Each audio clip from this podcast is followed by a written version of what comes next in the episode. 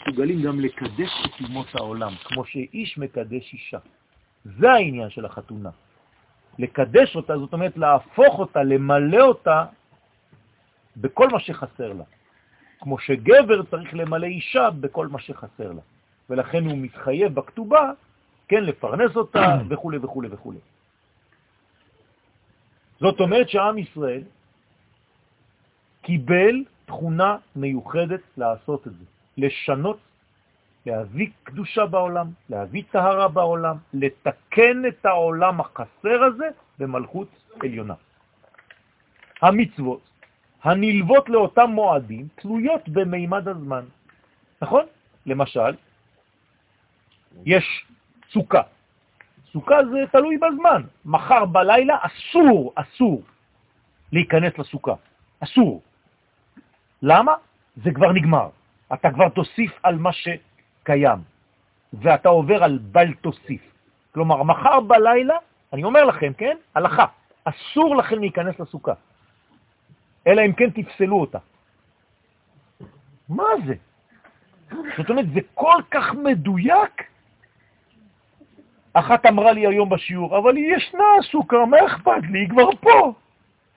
אז אני הולכת, ממשיכה לאכול שם. לא, נגמר. מה נגמר? זה עניין של דיוק, רבותיי. כלומר, העולם העליון האינסופי יורד כל כך לרזולוציות קטנות, שאני יכול להגיד לך בדקה אחת מתי מותר ומתי אסור. והן, המצוות האלה, מאפשרות לכל יחידי האומה הישראלית להתחדש מכוח התחברותם אל אוצר הנשמה הכללית. כלומר, יש לי כאן הזדמנות, חלון הזדמנות, להתחבר לאומה שלי. אנחנו הרי לא נפגשים, נכון? כל הזמן. מתי אנחנו נפגשים? אפילו בפשט, כשיש לנו חגים, נכון? אתם פנויים היום, אתם לא עובדים, נכון? מעניין, למה? מה גרם לכם לא ללכת עכשיו, ללכת לעשות כל מיני קניות וכל מיני דברים? למה אתם באים?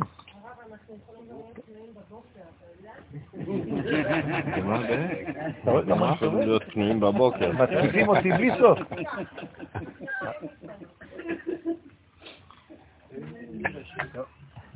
מבשלים אותי היום, אה? הנשמה הכללית הזאת, מתחברים לכלל הזה. יניקת האור מיוחדת היא לכל מועד בפני עצמו. כלומר, אני לא יכול לנוק במועד הזה מה שאני יונק במועד אחר. דלקתי שורה? לא, לא, קראתי. יניקת האור מיוחדת היא לכל מועד בפני עצמו, ומכאן שחובה עלינו ללמוד את התכונות המיוחדות המופיעות ביקום לפי כל חג בפני עצמו ודבר בעיתו מה טוב. בסדר? אם אני לא מכיר את היסוד הפנימי של חג הסוכות, אני לא יכול להתחבר אליו. למה אומות העולם שהזכרנו מקודם בועטות בסוכה? כי הן לא מתחברות לתוכן הפנימי של הסוכה, הן לא הבינו מה זה הסוכה הזאת. למה ישראל יוצאים מהסוכה בצער? כי בתת מודע הבנו ובמודע אפילו. לחלק מאיתנו. כל שנה מחדש, בראש השנה, מתחיל בניין המלכות השייך לשנה החדשה. מה זה אומר? המלכות היא שורש נשמות ישראל. כלומר, אנחנו באנו מהמדרגה שנקראת מלכות. מלכות זה בעצם איזה מין שורת חיים, פועלת, נושמת, חיה, מבינה, יש לה מודעות, אבל זו נשמה כללית עליונה מאוד, שעוברת בכלל את מה שאנחנו יכולים להבין. אנחנו רק אלמנטים קטנים שיונקים ממנה כאילו היא משדרת לנו כמו שמש שקורנת דרך הקרניים. אנחנו רק קרניים של המדרגה העליונה הזאת. עכשיו, זה לא מציאות שסתם קיימת, היא מבינה, יש לה מודעות, יש לה שכל למלכות הזאת. זה בריאה אלוהית, בסדר? אנחנו רק תוצאות שלה. לכן חידושה מעורר התנגדותם של הכוחות החיצוניים המנסים למנוע בניינה. למה? כי כל שנה מחדש אנחנו מחדשים את הבניין הזה, וכל הכוחות שבעצם רוצים ואמורים להתנגד, זה המקצוע שלהם. הקדוש ברוך הוא ברא כוחות כאלה בכוונה. הם תחת שליטתו, לא לפחד. הקדוש ברוך הוא שולט גם על הכוחות שמתנגדים למלכות. זה המקצוע שלהם. אם תשאל כוח כזה, מה אתה עושה? תגיד לי. הוא אומר לך, בשביל זה נבראתי. מה אתה רוצה ממני? אני עושה את רצון השם. אתם מבינים? זאת אומרת שיש רצון השם כזה, שתהיה התנגדות כדי שאנחנו נתעורר למנוע את ההתנגדות. אבל זה קיים, זה המשחק, זה הכללים. הדבר דומה למה שקורה בברכת הכהנים. יברכך השם וישמרך. רגע, אני לא מבין. רק זה כבר סתירה.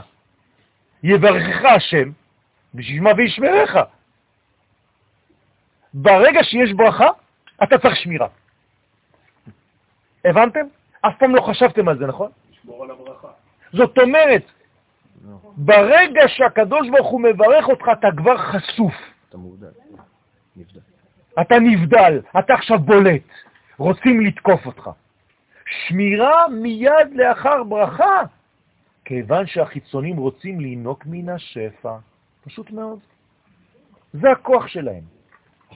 זו הסיבה שימי תשרה נמצאים תחת סימן הדין דווקא. כל החודש הזה הוא חודש של דינים. אבל בתוך הדינים יש זמנים של רחמים, של עטיפה, של חסדים. לכן כדי לשמור המלכות מינקת החיצונים, כן?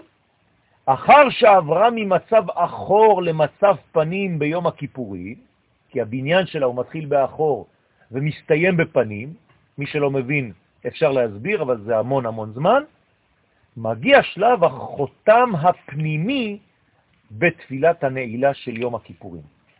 מה זה החותם הפנימי? מה זה חותם בכלל? כמו דבר שהוא יקר, שאני רוצה לשמור עליו, מה אני עושה? אני חותם אותו, אני שומר עליו.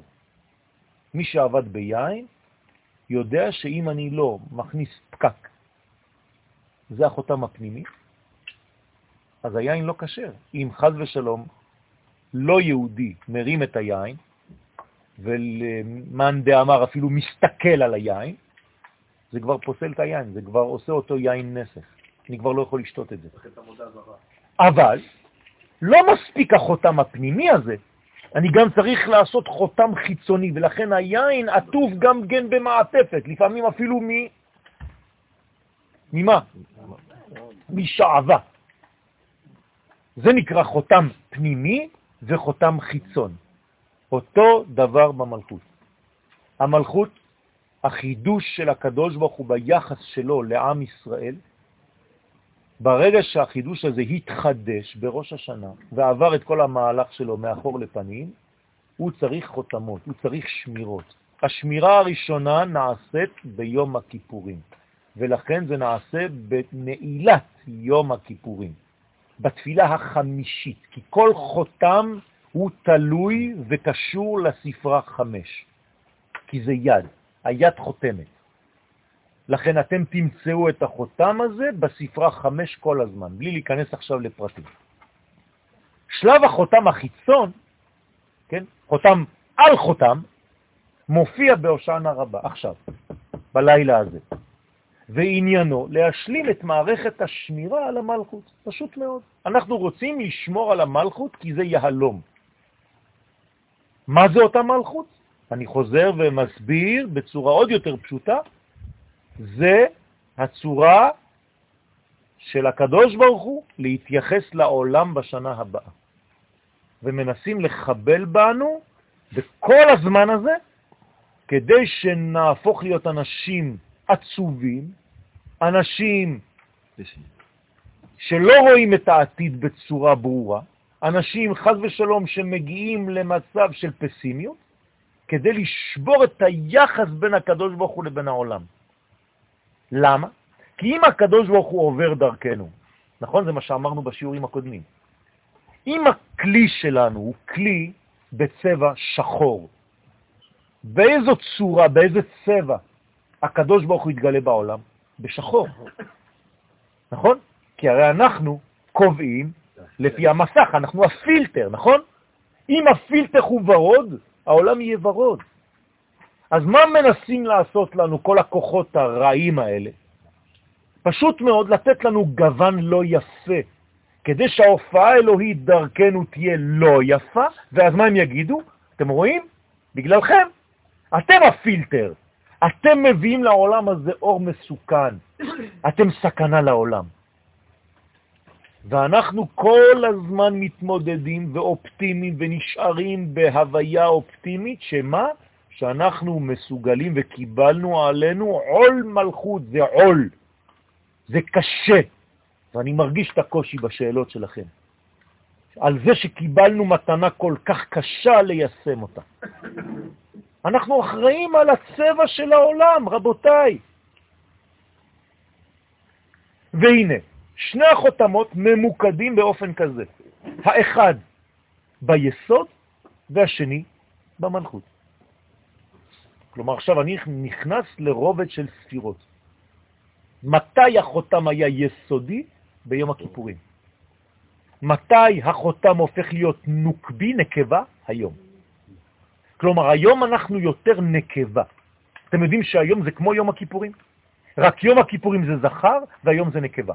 אתם רואים, נשארתי בלבן, צריך להיות בלבן הערב. למה? כי אנחנו ממש ברפלקשן של יום הכיפורים. אנחנו עכשיו בהשתקפות של יום הכיפורים. יום הכיפורים היה זכר, היום אנחנו נקבה. בסדר? לא. היום זה ממש יום הכיפורים מספר 2, חותם חיצון. עכשיו, מה זה אומר שהחותם הראשון היה ביסוד? היסוד זו ספירה פנימית, נכון? גנוזה, היא לא נראית, היא ספירה מכוסה. אנחנו מכסים את היסוד שלנו, נכון? לכן אנחנו לובשים מכנס מים, מכנסיים. המכנסיים זה כדי לשמור על המים, שלא ילכו חז ושלום לחיצונים, הזרע. בשביל זה לובשים מכנסיים, זו מצווה. מהתורה הכהן היה חייב ללבוש מכנסיים כדי לשמור על המים שלא חז ושלום ילכו החוצה. והיו שומרים עליו ביום הכיפורים שלא יצא ממנו זרע. כן? מדרגה אחרת של, של מידות. כל מדרגה אצל הכהן הגדול, מחשבות, מידות וכו' וכו'. זה החותם הפנימי, לכן הוא נקרא יסוד, הוא יסודי ביותר. החותם החיצון, אם שמרתי כבר את החותם הפנימי, אני חייב לשמור גם על הכלי שלו. הרי יש ליסוד הזה כלי, שזה שייך לו. אמנם הוא לא צריך לתת את הזרע שלו לכלי אחר, אבל הכלי שלו, בוודאי שכן. אם אני לא שומר גם על הכלי הזה, אז חז ושלום, אני יכול לרמות את היסוד הזה, להביא לו כלי אחר. אז גם על הכלי הזה אני צריך לשים חותם. כלומר, בעצם אני חותם, אני שומר גם את היסוד וגם את המלכות, גם את האור וגם את הכלי, גם את הקדוש ברוך הוא וגם את כנסת ישראל. אני חייב לעשות חותמות, סימנים, כדי שאף אחד לא יבוא ויבלבל אותי. איך יכולים לבוא ולבלבל אותי? פשוט מאוד, כמו שעושים לנו עכשיו. מנסים להוציא אותנו מהריכוז, מנסים להוציא אותנו מהשמחה, מנסים להוציא אותנו מהבניין ולהראות לנו שהעולם הזה הוא בלתי מתוקן ואף פעם הוא לא יתוקן, וכל הכוחות האלה חז ושלום יותר חזקים מהקדוש ברוך הוא בעצמו. זה מה שזה גורם לנו לחשוב. במילים אחרות, כל פעם שאתה לא מאמין שהעולם הזה יש תיקון, אתה כאילו אומר בלי לומר, אבל זה מה שאתה אומר. הקדוש ברוך הוא חלש. גם הוא לא יכול כלום נגד כל הדברים האלה. עובדה. ואנחנו אומרים הפוך. זה שאתה לא מבין ואתה לא רואה, זה לא אומר שהקדוש ברוך הוא לא יכול. פשוט יש לו כל מיני תחבולות שאנחנו לא מבינים. אתה תעשה את מה שאתה צריך לעשות. תשמור על המלכות שלך, תשמור על היסוד שלך, תשים חותמות. בתפילת נעילת יום הכיפורים אמרנו, וחותמנו, נכון? עכשיו אתם מבינים למה אומרים וחותמנו? נכון, לכן אני אומר, זה הזמן של הנעילה, שם החותמת, שם החותם. מתי אמרנו וחותמנו? בנעילה. לפי שהמלכות מקבלת חמש גבורות מאימא. מה זה החמש גבורות האלה? זה מה שעושה אותה כלי. מאיפה היא מקבלת את הכלי הזה? מי מלמד את הבת, את המלכות, להיות בת, להיות אישה? אימא שלה. האימא שלה, בינה, מלמדת את הבת של המלכות. דרך הגבורות? כן, בוודאי. אל תתני לכל גבר לדבר איתך, תשמרי את עצמך, תתלבשי בצניעות, תעשי 1, 2, 3, זה מה שהאימא מלמדת את הבת, זהירות. יש לך מידות, יש לך זמנים. אחר תשלום חמש התפילות של יום הכיפורים. כל זה נעשה דרך התפילות של יום הכיפורים. ולכן בנעילה, שאז נשלמו בה חמש הגבורות, חמש תפילות, זה החמישית, נעשה החותם הפנימי, שהוא יסוד היסוד, כלומר, סוד היסוד שבמלכות. כלומר, מה שאמרנו מקודם שזה יסוד, זה יסוד של המלכות, הכל של המלכות. זה לא סתם יסוד ומלכות. כלומר, במלכות עצמה יש זכר ונקבה, ואנחנו בונים ביום הכיפורים את הזכר, ובהושענא הרבה את הנקבה. הכל של הנקבה. למה אנחנו בונים את המלכות? כי היא העיקר, זה מה שאנחנו רוצים לגלות בעולם, גילוי השם בעולם. איך הקדוש ברוך הוא מתגלה בעולם? דרך המלכות. זה מה שקיבלנו בראש השנה, נכון? בתחילת השנה המלכנו אותו. כי המלכות זה מה ששלו, שייך לו, כי המלכות שלך היא, רק אנחנו צריכים לשמור עליה פה.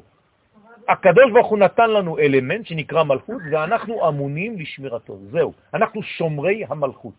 אנחנו החותם שלה? בסדר? אנחנו חותמים אותה, כן.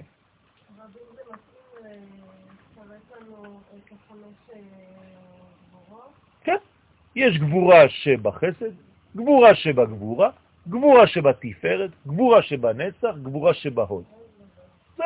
וכל זה מתנקז ליסוד של המלכות. מה זה הגבורות? זה כל הצד השמאלי של כל מקום. ומה זה הצד השמאלי? זה לתת גבולות. עד כאן. אם אין לאישה גבולות, היא משתגעת. הנה, היא הולכת לאיבוד.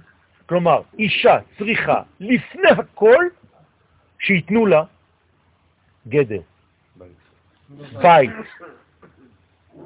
היא צריכה מסגרת. אם אין לה מסגרת, היא מתחילה להשתולל. אתה רוצה לשגע אישה? כשהיא שואלת אותך מה אתה רוצה לאכול, תגיד לה מה שאת רוצה. היא משתגעת. לא, תגיד לי! היא מעדיפה שתגיד לה. היא רוצה משהו. נראה הפוך אבל. שמה? דווקא הזמן גורם אותם. הגבול הזה של הזמן זה מה שמעיק עליהם. נכון, זה שלב ראשוני, עוד לא סיימנו. זה שלב שרק בונה אותה. זה נקרא ביאה ראשונה.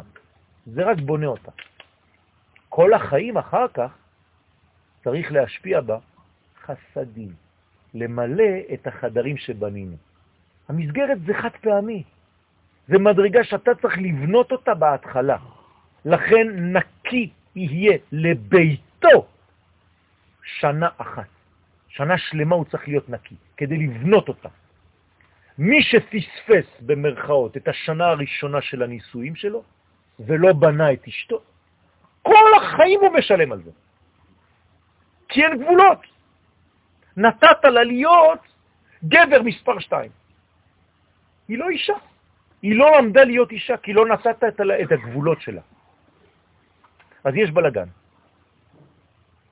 לכן הפעולה העיקרית של בן אדם שמתחתן זה לבנות את הגדרים של אשתו בשנה הראשונה, לתת לה את המסגרת, להרגיע אותה. היא חייבת מסגרת, היא חייבת זמנים. החותם השני הוא בסוד המלכות שבמלכות, ונקרא גם חותם חיצון ביחס לחותם הפנימי שהיה בנעילה כאמור. החותם החיצון נעשה בליל הושענה רבה.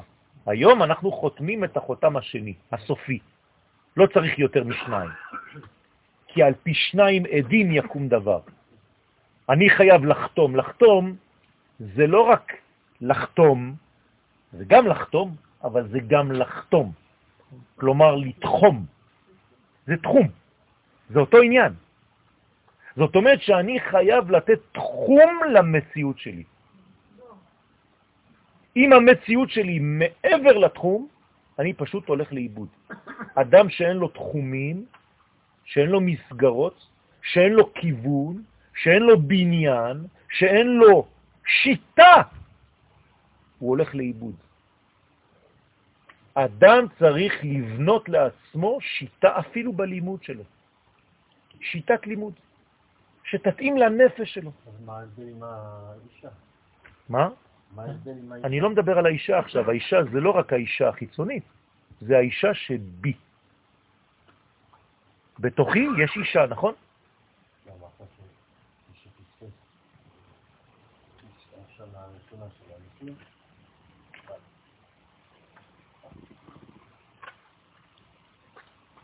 זאת אומרת שאמרת שהאישה לא תלויה בזמן. לא, אני עוד לא דיברתי על זה, הוא דיבר על זה. לא, אמרת לא, שהיא צריכה מסגרת. זהו. אמרתי שהיא צריכה מסגרת, זה השלב שבונה אותה. הייתה שאלה, למה האישה פטורה ממצוות שהזמן גרמה? עוד לא עניתי על זה. אה, בסדר? עכשיו, אני לא מדבר רק על האישה שמחוצה לי, זה כאילו, זה סותר. נכון, זה לכאורה סותר. עכשיו, אני לא מדבר רק על האישה שמחוצה לי, אני מדבר על האישה שבי. עכשיו, מי מדבר איתכם עכשיו? יואל הזכר או יואל הנקבה? הנקבה. אבל מאיפה היא מקבלת את הכוח של הדיבור? מהזכר שלי. הזכר שלי זה המוח שלי, הנקבה שלי זה הפה. אבל אתם שומעים רק את הפה, אתם לא רואים את הזכר. הזכר זה החותם הפנימי שלי, והנקבה זה החותם החיצוני. בסדר? ככה זה עובד. ובנקבה זה אותו דבר, יש בה זכר ונקבה. רק שבזכר שלי, שאני זכר, נכון? נולדתי בן. מי צריך להיות דומיננטי? הבן. אם לא, מרי כיתה, כן? זאת אומרת, יש בעיה. יש בנבואות העתידיות של העתיד לבוא, אז ישעיהו, יחזקאל אומר שלעתיד לבוא לא תקראי להיות בעלי כי אם אישי. יפה. מה שאני מבין מזה, שהולך, זה כבר קורה. יש יותר שוויוניות. זאת אומרת, אין את הבעל מעל אשתו, נכון. הוא אומר לה מה לעשות, נכון, יש שוויוניות. נכון. יש, הדברים צומחים בצורה נכון. משותפת. זה לא אני אלך, את תסתדרי עם הכל. יפה מאוד. מאיפה זה מגיע? פשוט מאוד, בעולמות העליונים, זה כבר מה שקורה. המלכות היא בהתחלה בקומה תחתונה, נקודה, מאחורי הקדוש ברוך הוא כביכול. היא עוברת לפנים אחרי הנסירה, התרדמה, והיא מתחילה להיבנות, להיבנות, להיבנות, להיבנות, נכון. להיבנות, זה כל ההיסטוריה. עד שהיא מגיעה להיות שווה בשווה. שווה? כן, שווה. שווה. מפחיד אותך, אה? שווה, עם עקבים. כן? בסדר? אני לא מדבר עכשיו על גובה, בלי עקבים או עם עקבים. זה הולך דרך מהפכות. נכון, נכון, 68. נכון, נכון, זה מהפכות. גם השינוי הזה, זה עובר דרך מהפכות וניתוח ותרדמה שנופלת על האדם, והוא לא מבין מה קורה לו, והוא מתעורר, ופתאום יש אישה בידו, ואומר זאת הפעם, מאיפה יצאת?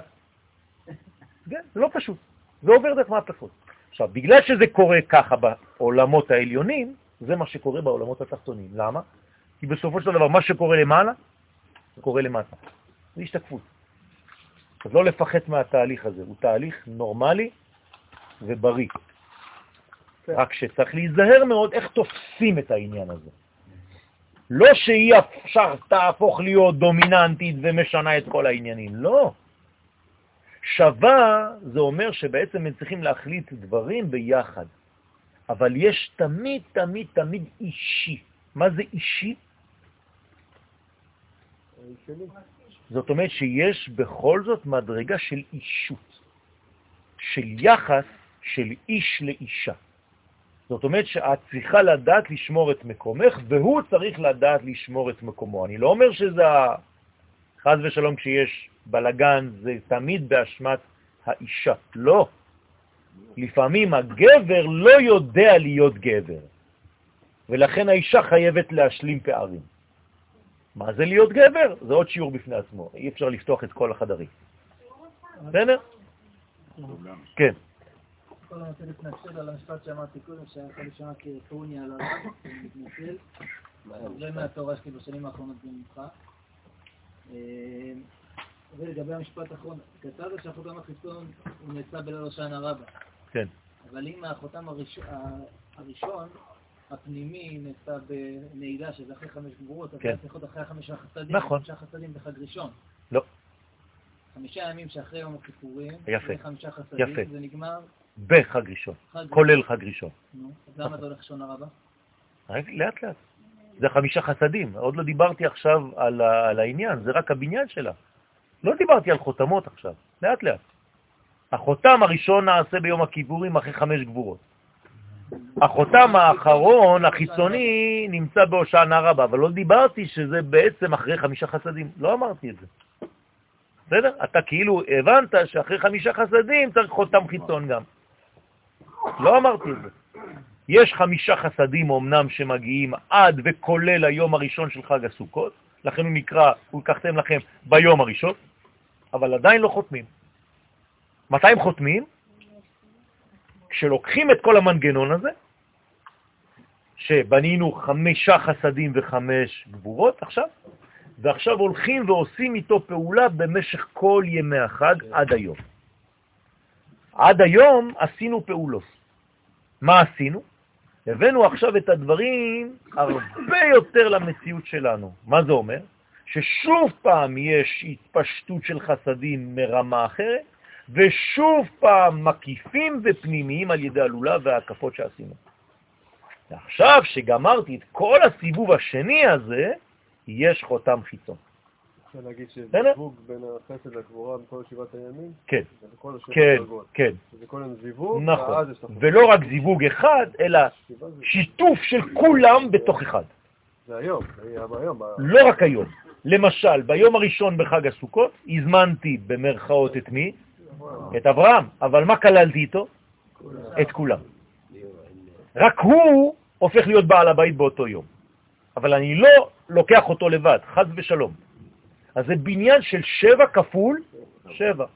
זאת אומרת, אני עכשיו במדרגה של חמישים, כמו בחג השבועות. מחר זה חג השבועות.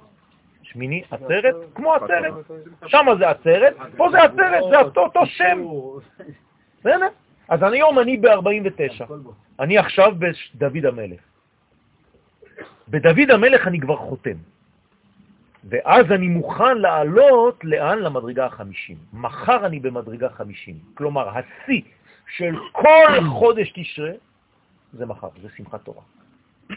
זה השיא.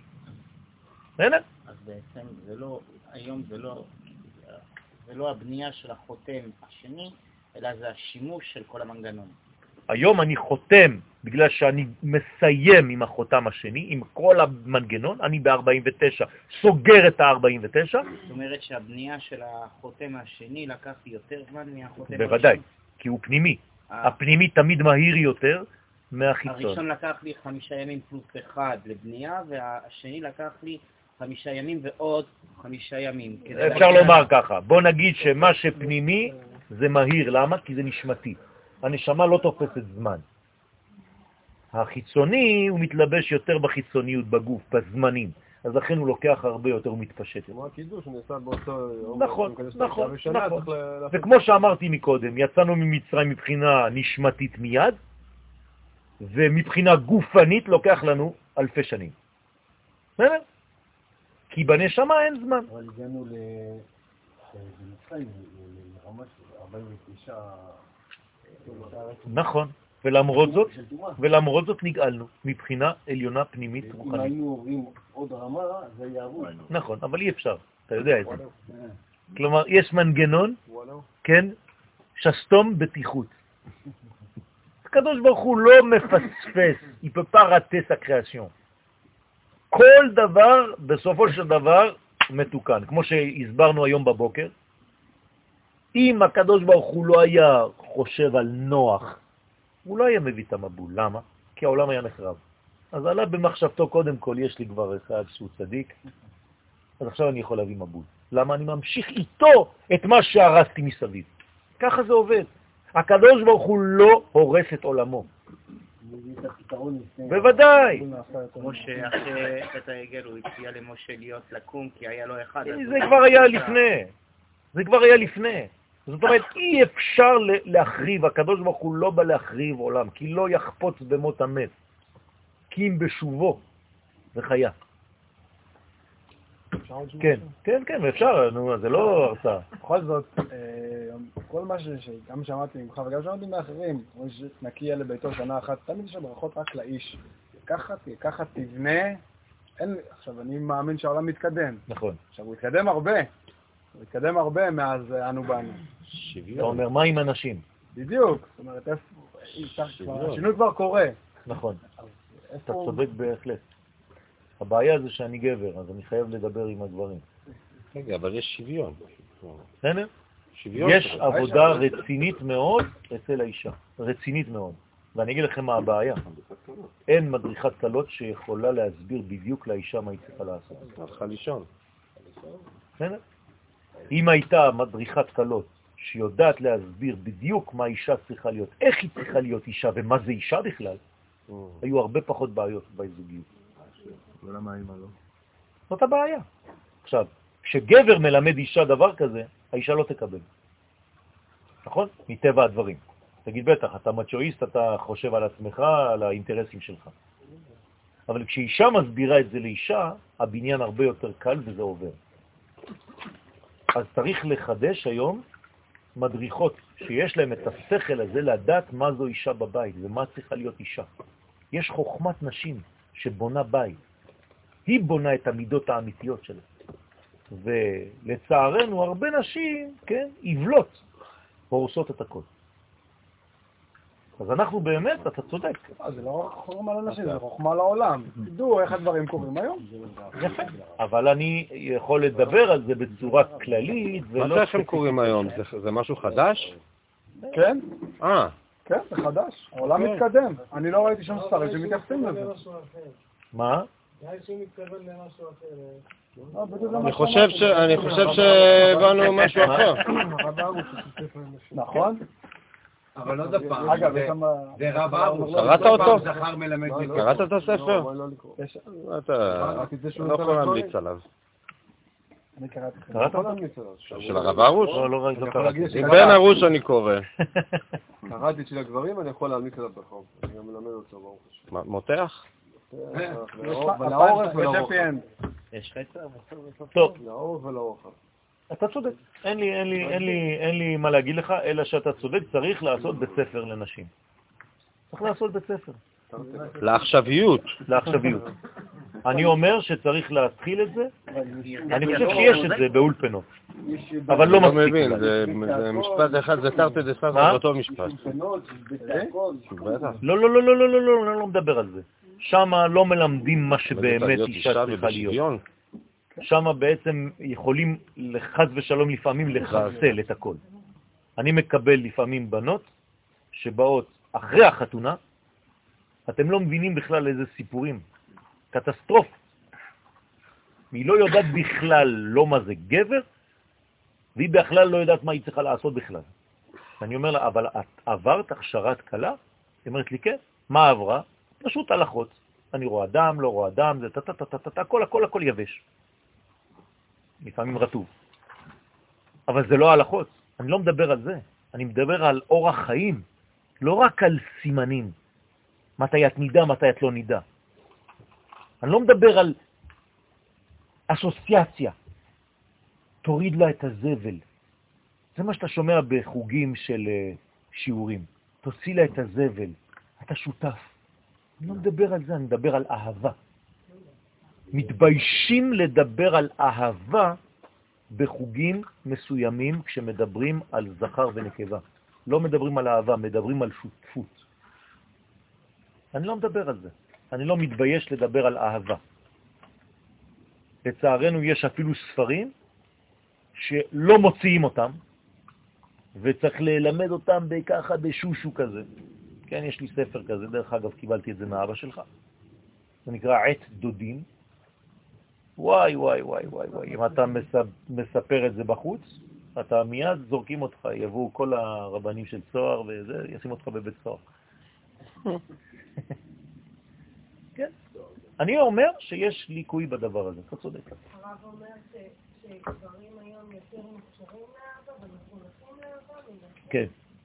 אני אומר, לא, אני לא אמרתי את זה, אני אומר שהזוגות החדשים, הצעירים יותר, לפחות הזוגות אנחנו מגדלים במרכאות, לפחות בישיבה שאני מכיר, מכשירים לזה ממש יפה. כלומר, זוגות של היום, כן, צעירים שיוצאים ממרכז הרב, ממכון מאיר, הם הרבה יותר בריאים. כן, הרב אמר ש... אבל הנושא של ההכשרה זאת אומרת, אנחנו על החיים. שמה? הרב אמר, הכשרת הנשים היא חסרה. לא, אני פשוט עניתי על השאלה שלו. אמרתי שצריך הכשרת גברים, הוא אומר לי מה עם נשים, אמרתי לו גם זה חסר. את שניהם. לא, לא, לא, לא, לא, לא, שניהם חסרים, שהם. אה, לא, עכשיו אני נזהר, אני כבר הולך על ביצים, אני כבר יודע. כבר 20 שנה של ניסיון.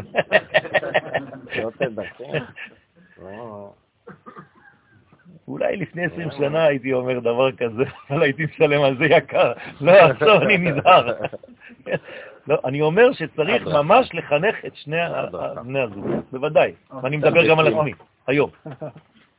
תפקידם של החותמות הוא לדחות את החיצונים, שלא תהיה להם יניקה מן הקודש. זה העניין של החותם. בסדר?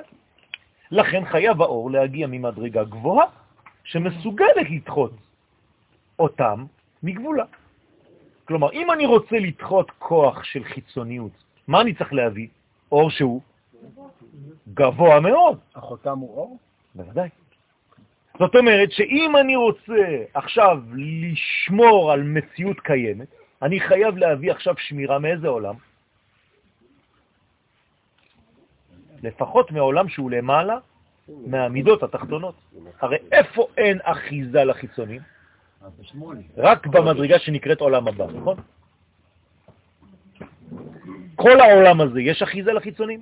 אוקיי. אני יכול להביא שומר מהעולם הזה? לא, מה הוא יעשה? כלומר, אני צריך שומר שהוא גבוה, חזק, מעולם שהוא כן יכול לדחות. לפחות לדחות. אם הוא יכול לחסל, עוד יותר טוב. אז איפה דוחים? בינה. איפה מחסלים? חוכמה. אז בוא נגיד שהחותם הראשון המינימלי שאני צריך הוא בא מעולם הבינה, כלומר מעולם הבא. אני חוזר למה שאמרתי בשיעור הקודם מהספרה שמונה.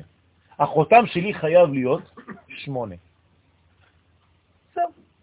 אם אין לי שמונה, אני לא יכול לשמור. כלומר, כל שמירה באה לפחות מינימום מעולם הבינה, מספירת הבינה, מעולם הבא. תשמרו את זה לעצמכם. הנה, חותם לא יכול לבוא מפחות מבינה. זה נקרא חותם. כל פעם שאתה רוצה לשים חותמת, מי שם חותמת אחרי שמישהו כתב את המכתב? הבוס, נכון? הגדול, אתה בא ומחתים אותו. נכון? או הבוסי. או הבוסית. זאת אומרת, אתה לא יכול אתה לחתום, אין לזה שום משקל. תשים חותמת, זה בא ממקום גבוה. זהו, זה מה שזה אומר. זה עבר עכשיו את החותמת של הראש. וזה נעשה על ידי הערה שבאה מן הבינה.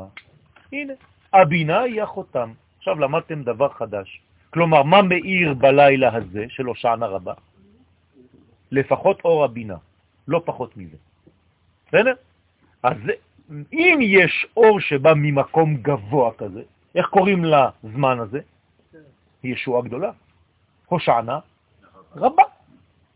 כלומר, אני לא יכול בפחות מזה להיוושע. מי יכול למשות אותי ממצב של כלא? רק מדרגה שהיא למעלה מכל כלא, נכון? עולם הבא יש בו כלא?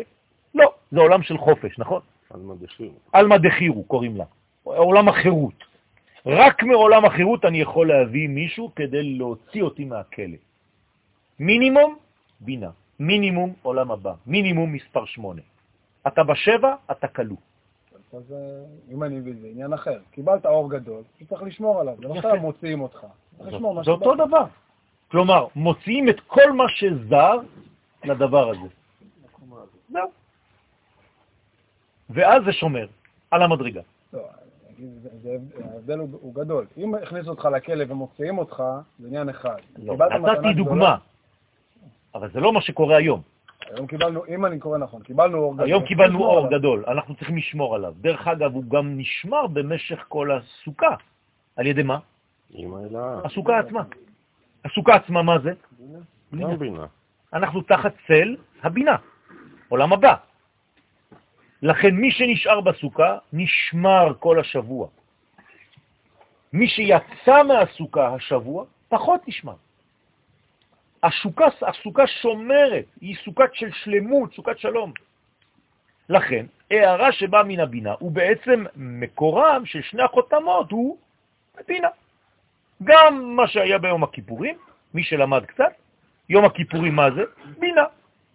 והעולם הזה, גם כן בינה שמאירה בהושענה רבה. יום הושענה רבה הוא יום החותם הגדול. כלומר, יום החיתום הדין האחרון של חודש תשרה. אין אחרי זה, זה כבר נגמר. שהרי ישנם ג' זמנים כאלה בחודש תשרה, וכולם בבחינת חיתום הדין. אמרתי לכם שיש רק שניים. עכשיו פתאום אני אומר לכם, שלושה. יש להזכיר בשלב הזה את עניין הכתיבה ואת החתימה לחיים. עכשיו, זה קשור. הרי בהתחלה אמרנו כותבנו, ואחרי זה אמרנו חותמנו. כלומר, אני כן דיברתי כבר על חתימה, שלפי חכמי הסוד לא מדובר בעונש או בפרס, אלא שהדין בראש השנה הוא מנגנון הפועל על כל באי העולם, לדעת מי יוכל להשתלב בבריאה המחודשת של השנה החדשה. זהו, זה מנגנון. אומרים לך, אתה מסוגל לזרום עם הזרימה החדשה של תשע"ו? אתה מסוגל? אתה רשום. אתה לא מסוגל? חז ושלום, אתה יוצא מהמשחק. אז חייב שיהיה חיתום? בוודאי, אבל בהתחלה זה כתיבה, לפני החיתום. חייב שיהיה חותמת. כל אחד מתכוון חיתום. נכון. עכשיו בוא תראה.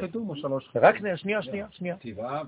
מדובר אפוא בחשבון עליון וכללי להמשיך להזרים חיים דרך האדם הזה או לא בשנה הבאה. כלומר, הקדוש ברוך הוא מחליט אם האדם הזה שווה הזרמת חיים דרכו, או שהוא לא מסוגל יותר. זה חשבון הפגמים של כל אחד ואחד, גם בקומת הכלים שלו, וגם בקומת הנרנחי שלו. כלומר, נפש, רוח, נשמה, חיה ויחידה שלו. הכל לוקחים בחשבון בעולם העליון הזה, לראות אם האדם הזה מסוגל להמשיך אור דרכו במשך השנה הבאה. זאת אומרת שהאור מסתלק.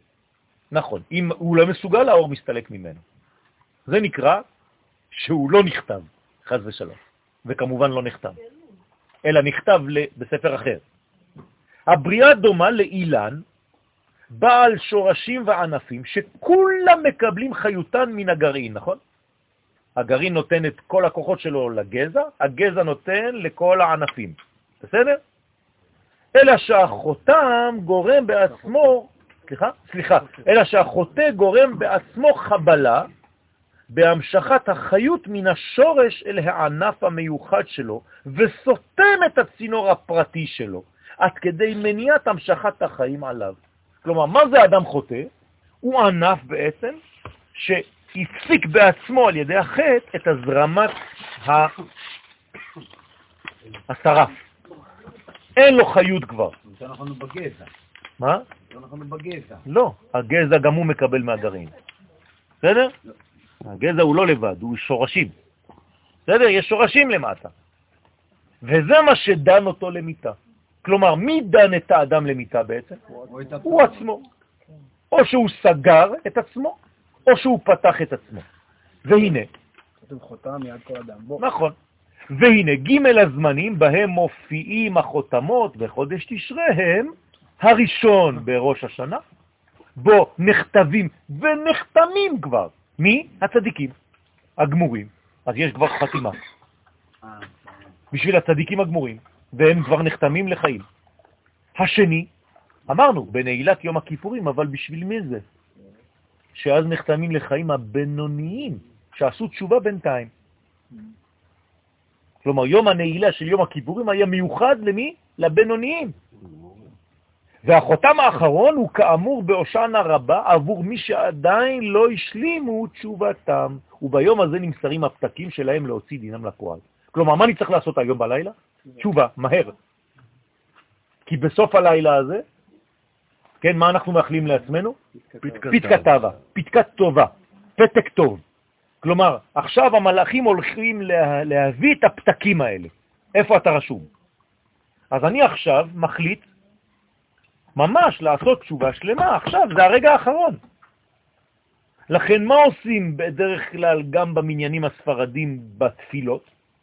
סליחות, נכון? אצל אשכנז לא עושים סליחות, נכון? בהושענא רבה. אצל הספרדים אומרים סליחות, ממש חוזרים על מה שאמרנו.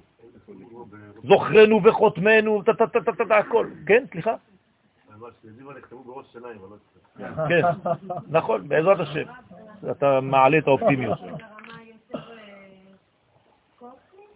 מה? לא הבנתי. התפילה, התפילה, התפילה, הבקשה, כן. היא מסוגלת לבוא מעולם עליון מאוד. בוודאי, בוודאי. בוודאי, בוודאי, כי אם לא, אז זה לא היה עובד, זה לא היה פועל. היום יש לנו מסוגלות מיוחדת, זה נקרא חותם העליון, ולכן אנחנו לא ישנים. הרי מתי היה אסור לנו לישון גם? בזמן הדין של ראש השנה. אומרים לנו, אם אתה ישן עכשיו, אתה בעצם מרדים את הדין שלך. אז אומרים לנו, תהיה ער, לפחות תראה שאתה רוצה להיות חלק מהדבר הזה, מהתהליך הגדול הזה, אז אנחנו לא ישנים. אני חושב שהיא שואלת אם זה עניין אוניברסלי או עניין אה. רק ל- לישראל אה, עצמם. זה מה ששאלת, אם זה עניין אוניברסלי? כל המציאות, כל המציאות, כל המציאות. רק יש חלק שמודעים לזה, זה עם ישראל. ורוב העולם שאינו מודע בכלל, כמו בראש השנה שהוא לא מודע בכלל, ולמרות זאת שכל באי העולם. דרך אגב, זה המקצוע שלנו, לידע את העולם במה שקורה. אבל זה לא שחור לבן, זאת אומרת שעדיין רוב, רוב עם ישראל לא חזר בתשובה. למה?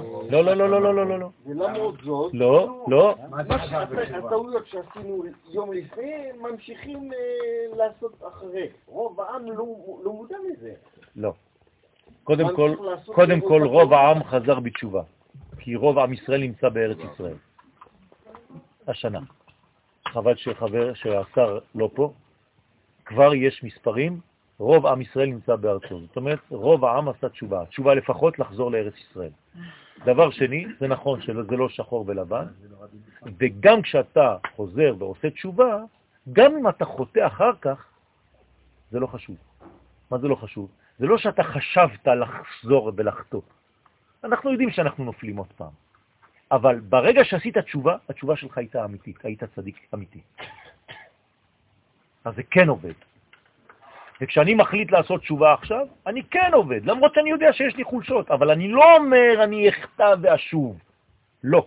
אני אומר אשוב. אני לא יודע, אני מקווה בעזרת השם הקדוש ברוך הוא תעזור לי שלא ליפול יותר. אבל אני אמיתי.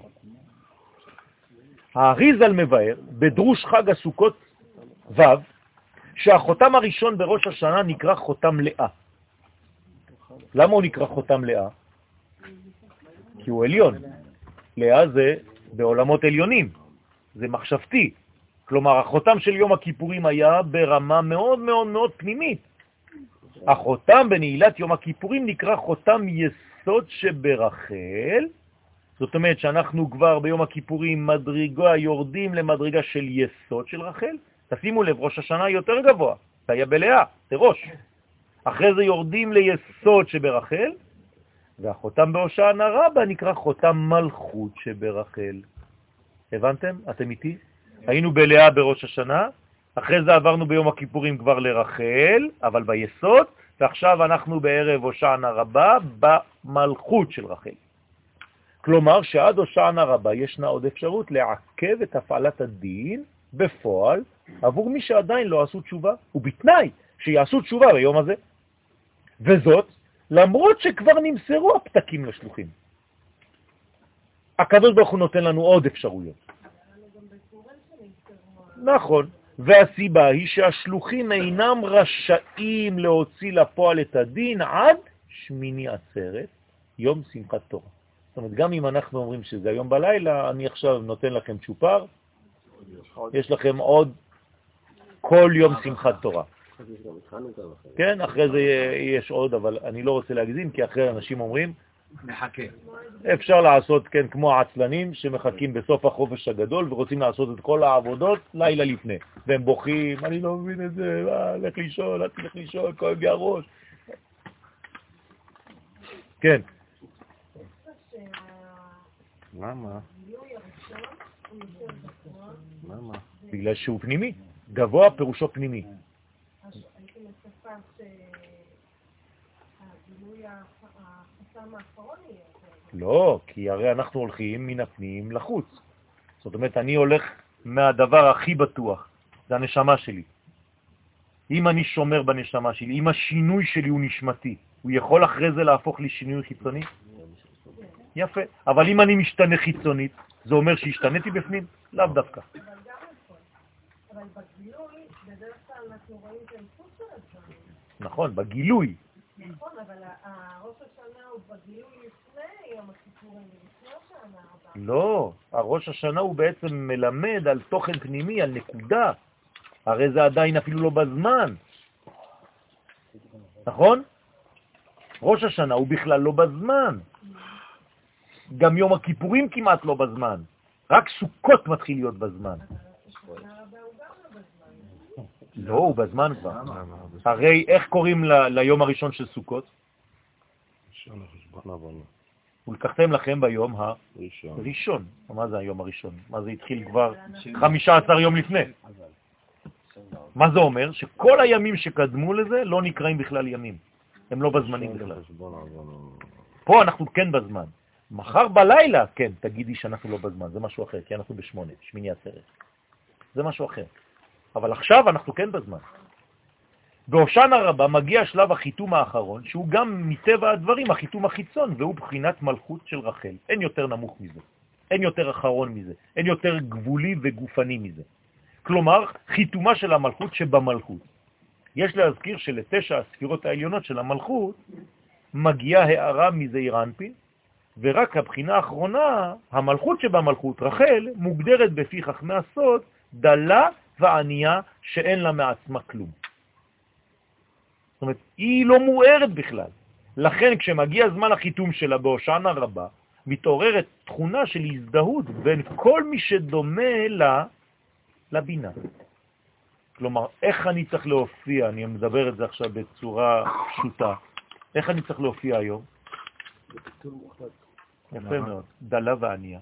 כלומר, גם אני צריך להיות כדל, כמו דל.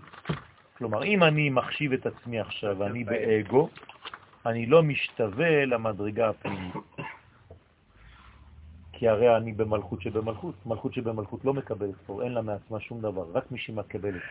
כלומר, אם אני עכשיו עומד ואני אומר, יש לי אור מעצמי, אני לא יכול להבין את הסוד של האלום הזה. יום הערבה. יפה. בסוף השיעור. שהיום אנחנו עדיין בקבלה ולא בנתינה. יפה. בסדר? אבל לא רק בקבלה, אני צריך להודות בזה שאני חסר קול, ואני בעצם. בחושך, ואני דל, ואני רק מקבל מהקדוש ברוך הוא ומבקש ממנו להעיר בי. אם אתה מתחבר לזה, אתה יכול לקבל את החותם העליון. שירגיש האדם שהוא עני ודל, שנשבר ליבו, והוא עומד כעת בתחתית המדרגה, בבחינת אשכון את דקה. עד המדרגה שהיא למטה. ומכוח אותה הזדהות עם המלכות, מתקיים הפסוק קרוב השם לנשברי לב. ומתעוררת זכות מחודשת וחתימה לחיים. זאת אומרת שאני צריך היום להבין שאני בעצם ערבה, שאין לה לא טעם ולא ריח. וולו בריבוע. בסדר? נכון, עצם שמתחבר לכלל. נכון, נכון, עיצומו של יום מחפר. ובחותם האחרון, ברגע שתפסו אותם מתחבר לכלל. בוודאי. יפה מאוד, פשוט מאוד. פשוט תרגמת את העניינים האלה למונחים של הרב קוק. מי שהתחבר ביום הכיפורים לעם ישראל מבחינה כללית, הוא כבר מבחינה סגולית עיצומו של יום כיפר עליו, ומי שהיום בהושענא רבה חי עם המדרגה של הבנה של מה זה כלל ישראל, ולפעמים כשאנחנו לא מבינים אז גורמים לנו לזה, על ידי פיגועים, אז הוא מקבל את ההערה הגדולה. כלומר, היום אנחנו מרגישים כמעט מסכנים, נכון? כשבאנו לפה כולנו עצבנים כאלה, עם כל מה שקורה. זה בעצם עזרה אלוהית. היינו מעדיפים בלי זה, נכון? אבל זה עוזר לנו להיות במצב כזה של חלט. כדי להרגיש שאנחנו חסרים ואנחנו כבר דורשים, הושענה. תושיע אותנו כבר, רבה, בגדול. תפסיק לשחק איתנו במרכאות, בהושענות קטנות. הושענה רבה אני רוצה, לא רוצה הושענה. אני רוצה הושענה רבה. עצם זה שאני ריק, אני יכול לבוא ולבקש את העניין נכון. הזה. דרך אגב, אתם יודעים שהנוצרים, בחג הסוכות, להבדיל אלף הבדלות, הם לוקחים גם כן. עלים, הם לא יודעים מאיפה זה בא להם, והם עושים ככה כל מיני דברים, והם אומרים או זנה. כן, הם אומרים או זנה, או זנה, או זנה. זה או שענה, רק זה הפך להיות או זנה. כן, גויים, הנוצרים. מאיפה הביאו אותם? נו, מה אתה רוצה? הם רוצים לך... למה? כי זה יהודים לשעבר. מה זה הנוצרים? יהודים לשעבר, שפשוט הלכו למדרגה. בלבול. התכונה המיוחדת לחג הסוכות, זמן שמחתנו, היא עבודת השם בשמחה. נכון? זמן שמחתנו. אנחנו עדיין בחג הסוכות? כן. עובדה, אנחנו חייבים להיות מתחת לסוכה. זה זמן שמחתנו? כן. זאת אומרת שעיקר העבודה זה דרך השמחה? כן. ינסו לשבור לנו אותה? כן. אנחנו נשבר? לא. וזה גם קושי, איך להחזיק את הענווה, אה. הענווה בתוך השמחה והמלך. יפה. ימים כזה. זאת אומרת שלא צריך להתבלבל בין שמחה לבין הוללות. שמחה אמיתית היא שמחה פנימית של ענבה, של דיסקרטיות, של תכונה שאני ממש ממש מבין שכל מה שיש לי זה רק ממנו. שמחתנו בחג נובעת משמחה אחרת, שהיא כמובן גבוהה יותר ושורשית יותר. ואותה שמחה עליונה זורמת לעולמנו בזכות השתוות הצורה שלנו לערכה העליון.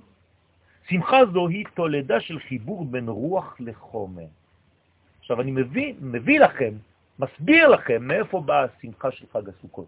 למה אנחנו כל כך שמחים בחג הסוכות? שלא היינו שמחים בראש השנה, שלא היינו שמחים ביום הכיפורים באותה שמחה? מתלבש. כי שם לא היינו מחברים רוח וחומר. היינו תלושים, לא היינו מבינים בכלל, אנחנו בדין שם, וביום הכיפורים בכלל בעולם אחר, לא אוכלים, לא שותים. זה לא יכול להיות שמחה. בן אדם, אתה רוצה שיהיה לו שמחה? תן לו לאכול ולשתות, זה חלק מהעולם הזה, ותביא לו באכילה ובשתייה את הפן האלוהי. ברגע שאתה יודע לחבר בין העולמות, זה מוליד שמחה. כלומר, שמחה פירושה שלמות בין רוח לחומר. זה סיפר החיים. זה התפקיד של פירו- פורים, של פורים, של החג האחרון. בסדר? כלומר, תולדה של הפיוס בין הקדושה והטבע. כלומר, אנחנו עכשיו בפיוס בין הקדושה לבין הטבע. איפה הקדושה? בוודאי, ראש השנה בכלל, וסוכות. וכבר עמדנו על סוד הארעיות של הסוכה הנובעת מגודל האור המקיף שהוא, שהיא מסמלת. מה זה סוכה? זה אור מקיף. מה זה אור מקיף? אור עליון שאפילו עובר את השכל שלי. כלומר, זה רוחניות עליונה. אור המחדש בנו בצורה מתמדת את שמחתנו של כל רגע בשבעת ימי החג. כלומר, מה אני צריך לעשות במשך כל ימי החג? להפוך את המקף להתחדש. להתחדש, ולכן אני שמח כל רגע. איך אני יכול להתחדש כל רגע? בזכות האור שיורד באופן סדיר על הסוכה. לא, בזכות זה שאני מבין שכל רגע בסוכה הוא חדש. ארעי. אני יושב בסוכת ארעי. זאת אומרת, כל רגע בסוכה הוא ארעי. במילים אחרות, אני. צריך לנצל את האור הזה עכשיו, כי עוד רגע יש אור חדש. זה חלום. כל הזמן הוא זמן חדש, שלא היה. אתה עובר מסוכה לסוכה באותה סוכה. לכן כל השבוע שלך הוא אוסף של ארעיות. הבנתם? ולכן רק ארעיות יכולה להביא לשמחה. יפה מאוד. מה כל כך משמח? כשאנחנו מתרגלים לדבר, אנחנו כבר לא שמחים. לא. כשאת מתרגלת לדבר, והדבר הזה הופך להיות קבוע, את מאבדת כבר את השמחה. אם היינו זוכרים את הרגע הראשון שפגשנו את בן הזוג, היינו כל הזמן בהיי, נכון? התרגלנו, פתאום אתה שני רובוטים באותו בית. זה אומר שאנחנו רוצים בעצם מדרגה של קודש שמתחדשת כל רגע, לא מדרגה שמתיישנת.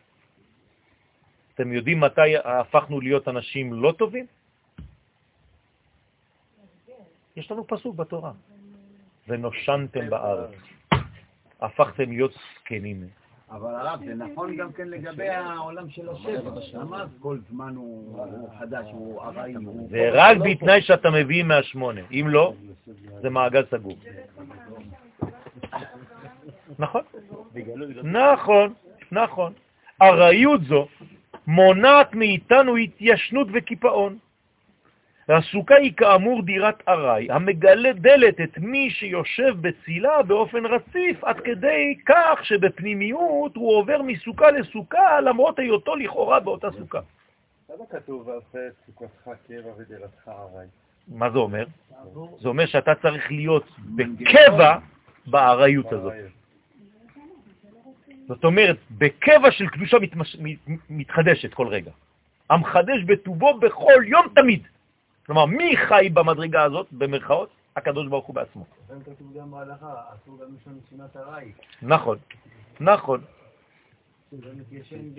בדיוק, גם בארעיות שלך. לכן הספרדים לא קוראים את מגילת קהלת, כדי לא להירדם בבית הכנסת, מחוץ לסוכה. לא, אני לא צוחק. למה זה מרדים? כן, מגילת קהלת זה מרדים חבל על הזמן, במיוחד שקוראים אותה עם אה, גוון של אה, איכה. אותו, אותו, אותו צליל, כמו איכה. כמעט. טוב, ובמיוחד שכתוב שם, וואי וואי וואי, אני חושב שזה מה שעשה אתכם פסימיים היום הזה. הכל הבל, הבלים, הכל, אה, אה, כן, אה? היו צריכים לבוא לשיעור של הבוקר היום, כדי להבין שזה בדיוק הפוך. טוב, נכון. מדובר אפוא בסוד הרחבת הכלים של האדם לגילוי אורות מחודשים, רעננים יותר, גבוהים יותר, לצורך גילוי אור השם בעולם. על זה נאמר שבכל שבעת ימי חג הסוכות יוצא האדם מדירת קבע ויושב בדירת ארעי. כלומר, מה צריך לעשות קודם כל? לצאת. ממה? מהמקובעות שלך. לא רק מעבר אחד מן הבית לסוכה, אלא מעבר מתחדש בכל יום משבעת ימי החג. תשימו לב למינוח של חז"ל. כל שבעת הימים הוא יוצא. חשבתי שיצאתי רק ביום הראשון ואני כל השבוע עכשיו בסוכה. לא. כל השבוע אתה צריך לצאת מהבית כדי להיכנס לסוכה. הבנתם? המדרש מלמד, אמר הקדוש ברוך הוא לאברהם, אתה אמרת והישענו תחת העץ, נכון? הוא אמר את זה למלאכים שבאו. חייך, כלומר הקדוש ברוך הוא נשבע בחיים של אברהם, שאני פורע לבניך, אני אחזיר לך את זה. עשית חסד, אני אחזיר לך את זה. במדבר, ביישוב ולעתיד לבוא. כלומר, שלוש פעמים במציאות אני אחזיר לך את מה שעשית. מה זה לעתיד לבוא? ועתיד לבוא זה היום. עניינה של הסוכה הוא כאמור סוד אור המקיף, נכון? אחר שלמות התיקון שנעשה מראש חודש אלול עד יום הכיפורים. אור מקיף זה של הסוכה שומר על ישראל מחדירת כוחות זרים במעיין החתום של הקודש. זה הסוכה. סוכה זה שומר. חותם חיצוני. מה? אז יוצא חותם חיצוני. לא, לא, לא, לא, אל ת... בינתיים, אה, אה, זה השענה רבה, אני מדבר על חג הסוכות בכלל. ישראל שנחתמו לחיים בתוך הקדושה, מוקפים באור מקיף של הסוכה, והם מוגנים ומוצלים מאחיזת כל המושגים הזרים לזהותם. כלומר, מה אסור להכניס לסוכה?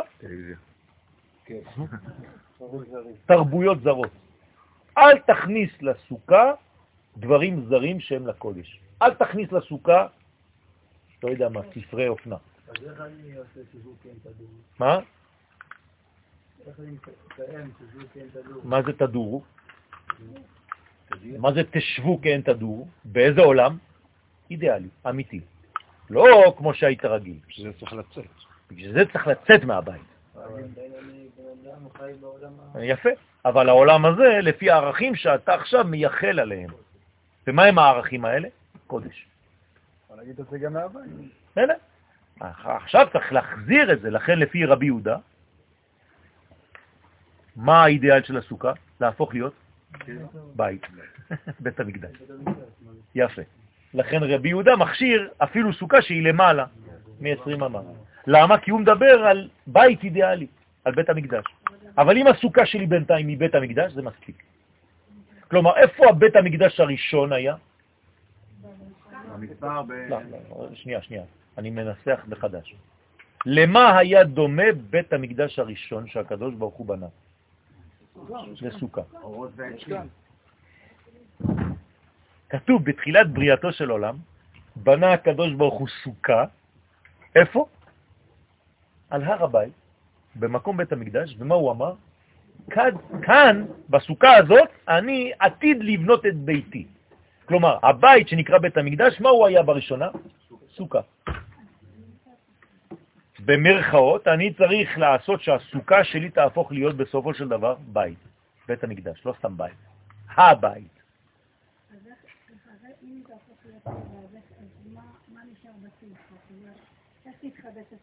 ברגע שהבית יהפוך להיות חיבור בין קודש לטבע בכל רגע. לא רק בטבע שהוא מן הצומח, אלא בטבע עוד יותר חזק, שהוא מן הדומם. צומח זה עדיין חי, זה זז, נכון? הצמחים זזים, מחפשות שמש, כל הפרחים מחפשים. מה, אבל להפוך אבן לדבר שהוא אלוהי, זה אני לא יודע. זה מה שעושה בית המקדש השלישי. להפוך אבנים, דומם, למציאות של קודש. אבן מה עשו הבונים, הייתה לראש פינה. אנחנו רואים את זה בבתי כנסת. מה? זה מקדש מעט, נכון. רק הבעיה זה שבונים אותם גם בחו"ל. זה משקיעים. מה? מה זה הדומם שבנו שבעצם צריך להיות המקדש? מה זה החלק הדומם שבנו? העפר. העפר. רובנו עפר. נכון? מה זה, איפה הדומם שבך? מה זה באופי שלך הדומם? מה זה עפר? אמרתי לך, עניתי לך, אבל לא הבנת. מה זה עפר? יפה מאוד. דיכאון, כובד, עייפות, עצלנות, כל הזמן אתה נופל. עפר זה כבד. רגע, אני לא מבין. צריך להכניס בזה אוויר. אבל כל התכונות האלה שאמרת הם בנשמה, או ב... בנשמה?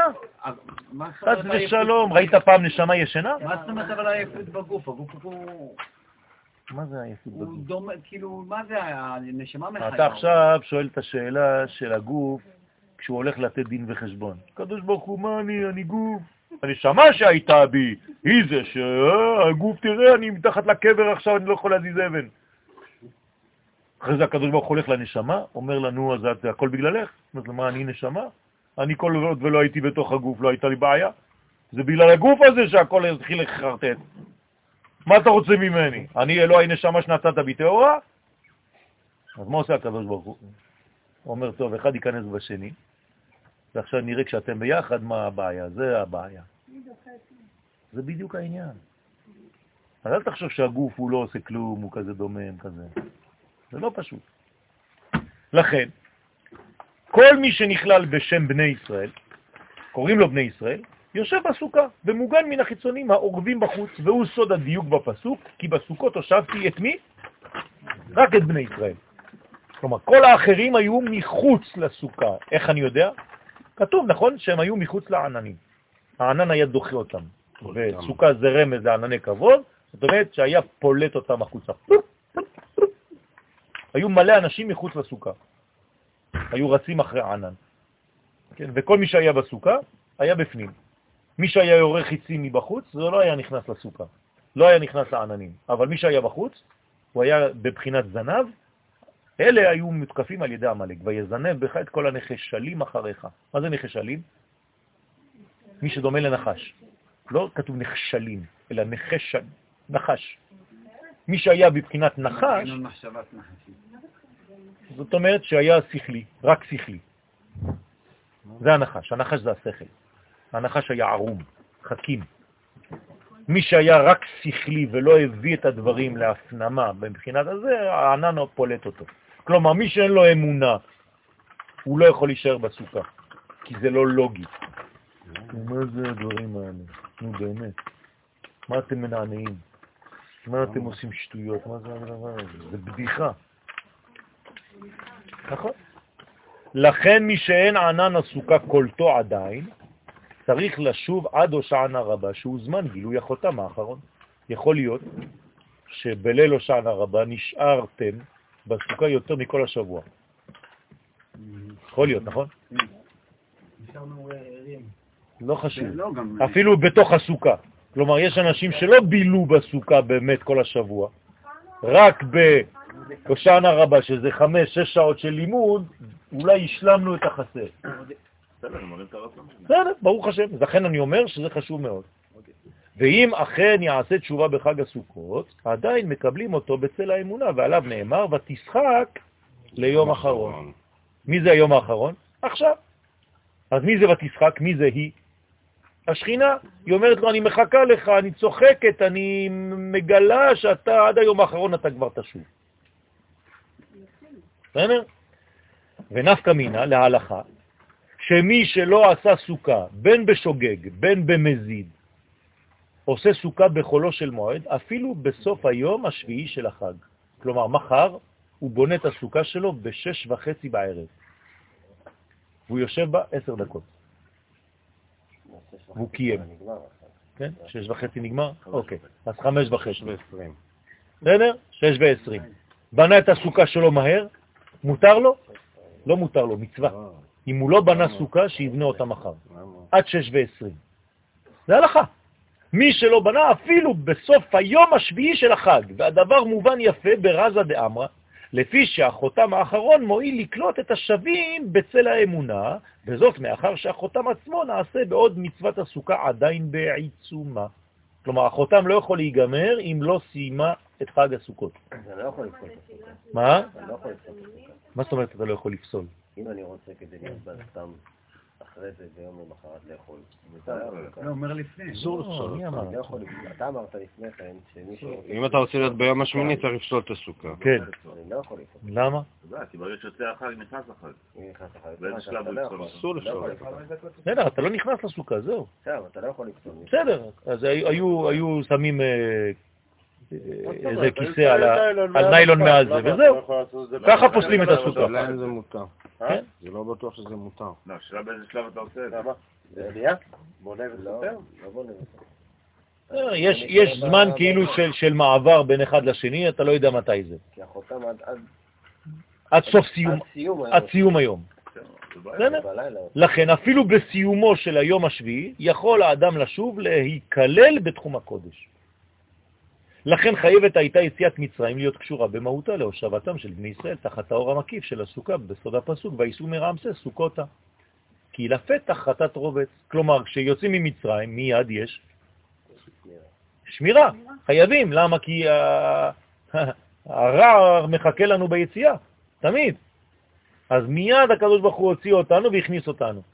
כלומר, יצאנו ממצרים, זה נקרא בית, בית עבדים, ונכנסנו לסוכות, מיד באותו רגע. ללמדך שמי שיוצא ממצרים ואינו נכנס ויושב, מתיישב בסוכה, נשאר חשוף לכל החיצונים. כלומר, מי שיצא ממצרים ולא הלך איתם, נגיד, לתחנה הראשונה, לסוכות, מת.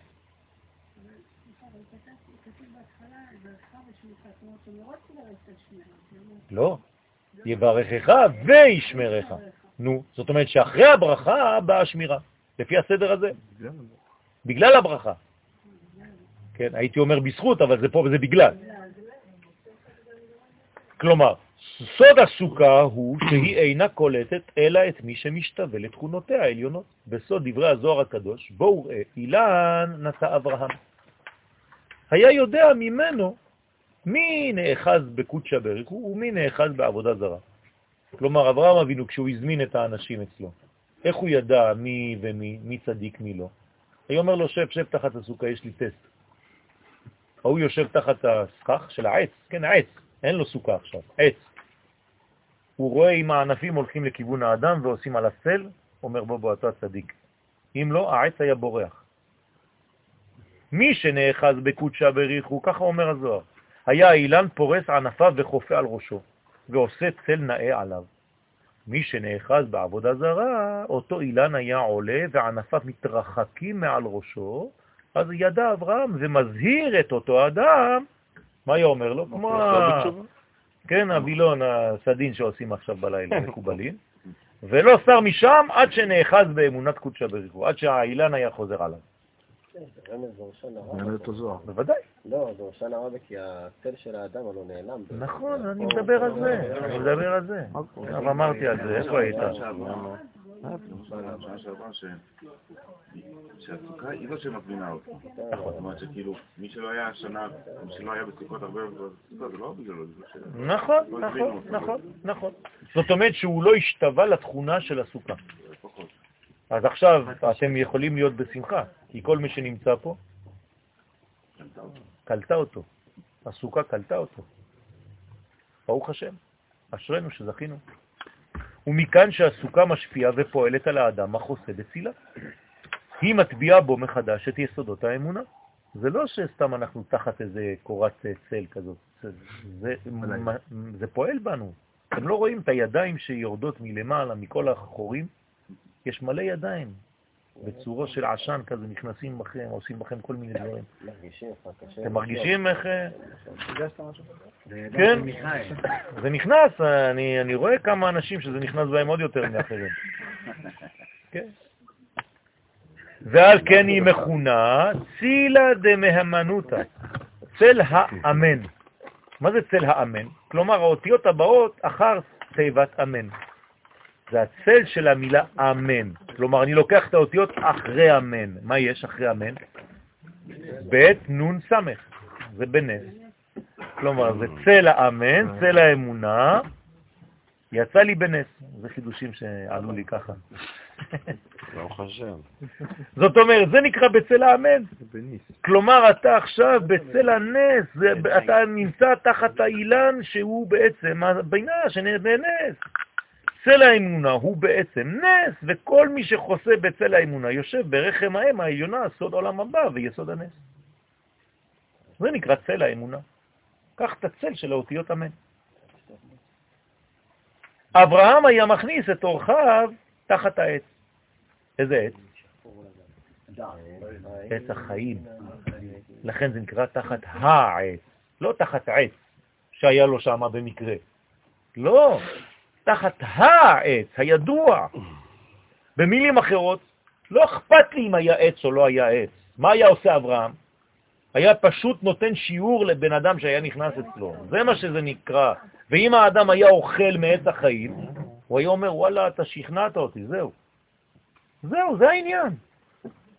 שיהיו מוצלים תחת העץ הידוע שהוא עץ החיים, והוא הקשר של חג הסוכות לבצלאל, לבצלאל, שהיה יושב בצל האלוהות ומקבל אורה מבעד לסכך, והיה יודע לצרף אותיות שנבראו בהם שמיים וארץ. הרי מתי הוא בנה את המשכן? איך הוא עשה את המשכן הזה? בגלל שהוא היה בצל האל, כלומר בצל האמונה. כלומר, איפה הוא קיבל את כל התכונות האלה? בסוכה. הוא ישב בסוכה וקיבל את כל החידושים שלו, איך לבנות את זה. גדל בסוכה, בכל הדרך. הוא היה- זה העניין, כל החיים שלו הוא בצל האל, בצל האמונה.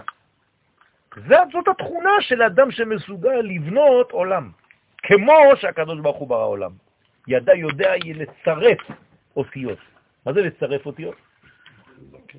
לזכך את האותיות, לקחת את הזהב הפנימי שיש בהם. ולא סתם אותיות, שנבראו בהם שמיים וארץ. כלומר, הוא הלך לכל האותיות איך שהן כתובות בתורה. למשל, ויומר אלוהים יהי אור. והוא היה יודע לפענח את זה, והיה עושה בדיוק משהו שדומה לזה. איך קוראים לאור קטן? ארון. אז הוא ידע לעשות ארון. זה אור קטן. ילד ילדון, אר, אור, ארון. אז איך הוא בנה את הארון? על ידי זה שהוא ידע להיות בצל האמונה.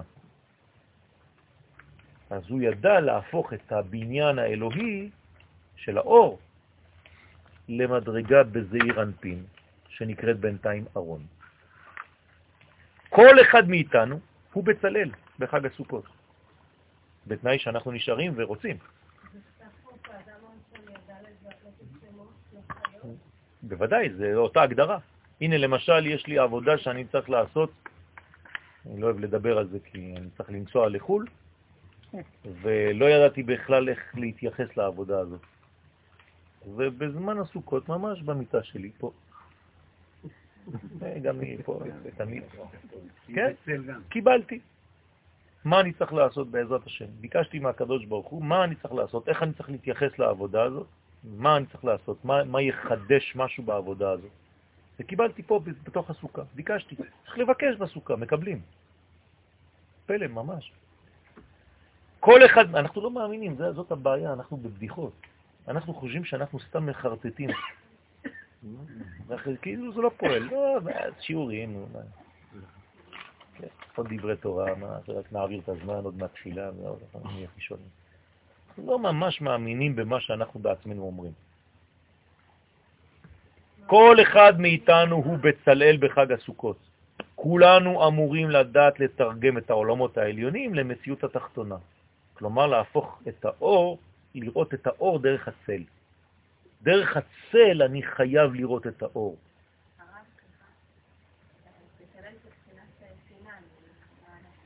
נכון, נכון. הוא זכה לזה, בגלל זה הוא בנה. בגלל שהוא ידע שהכלל קודם לפרטים. כן.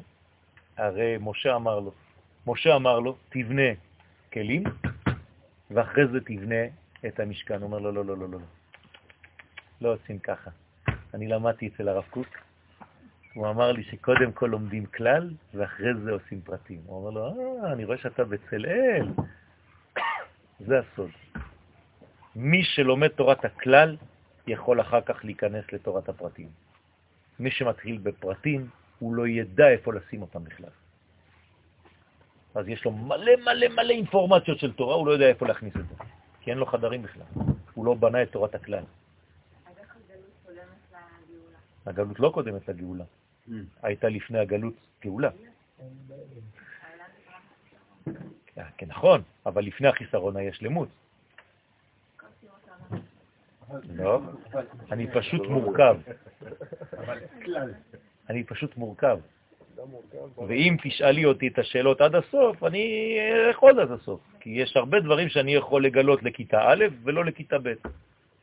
מה שאת עכשיו אומרת לי, אמרתי אני לרב צוקרמן. אמרתי לו, הרב, כל שיעור אתה אומר לי משהו, דבר והיפוכו. כן? אבל זה לא דבר והיפוכו, זה לא נכון. פשוט צריך לדעת לשאול שאלות קצת ברמה עוד, עוד, עוד ועוד. זה העניין. כמו שאתה אמר, לא, לא, לא, לא, לא, לא, לא, לא, לא, לא, חס ושלום, חס ושלום, חס ושלום, חס ושלום. אתם רואים? הנה, הנה, זאת הבעיה. לא בגללך, כן? חס ושלום. הוא אמר כלל זה 1 פלוס 1 פלוס 1 פלוס 1. זה לא כלל, זה רק אוסף של פרטים. במתמטיקה אפילו היום יודעים שהכלל יותר גדול מאוסף הפרטים. עכשיו, מה זה כלל? אמרתי את זה מקודם, מה זה? נשמה בריאה אלוהית שהקדוש ברוך הוא ברא לפני, לפני, לפני, ואנחנו הפרטים רק קרניים. עכשיו, זה לא בעיה שאתה שואל. אתה אומר שהכלל, כן. רק דרך הכלל אפשר לפתח את הפרט. נכון. הפרט הוא שווה ברגע שיש לו מידות. נכון. איך בונים מידות? איך בונים מידות? דרך זה. לא, דרך זה שאתה פשוט... אתה נפתח. תורת החסידות לדוגמה, זה מידות. כן, אבל מאיפה זה בא? מאיפה זה נובע? אני אתן לך דוגמה פשוטה. התורה שאתה מקיים, מאיפה היא נובעת? בגלל שאתה למדת את התורה, נהיית ישראל, או בגלל שהיית ישראל, אתה לומד תורה? תגיד לי. אז מה זה שהיית ישראל? זה הכלל.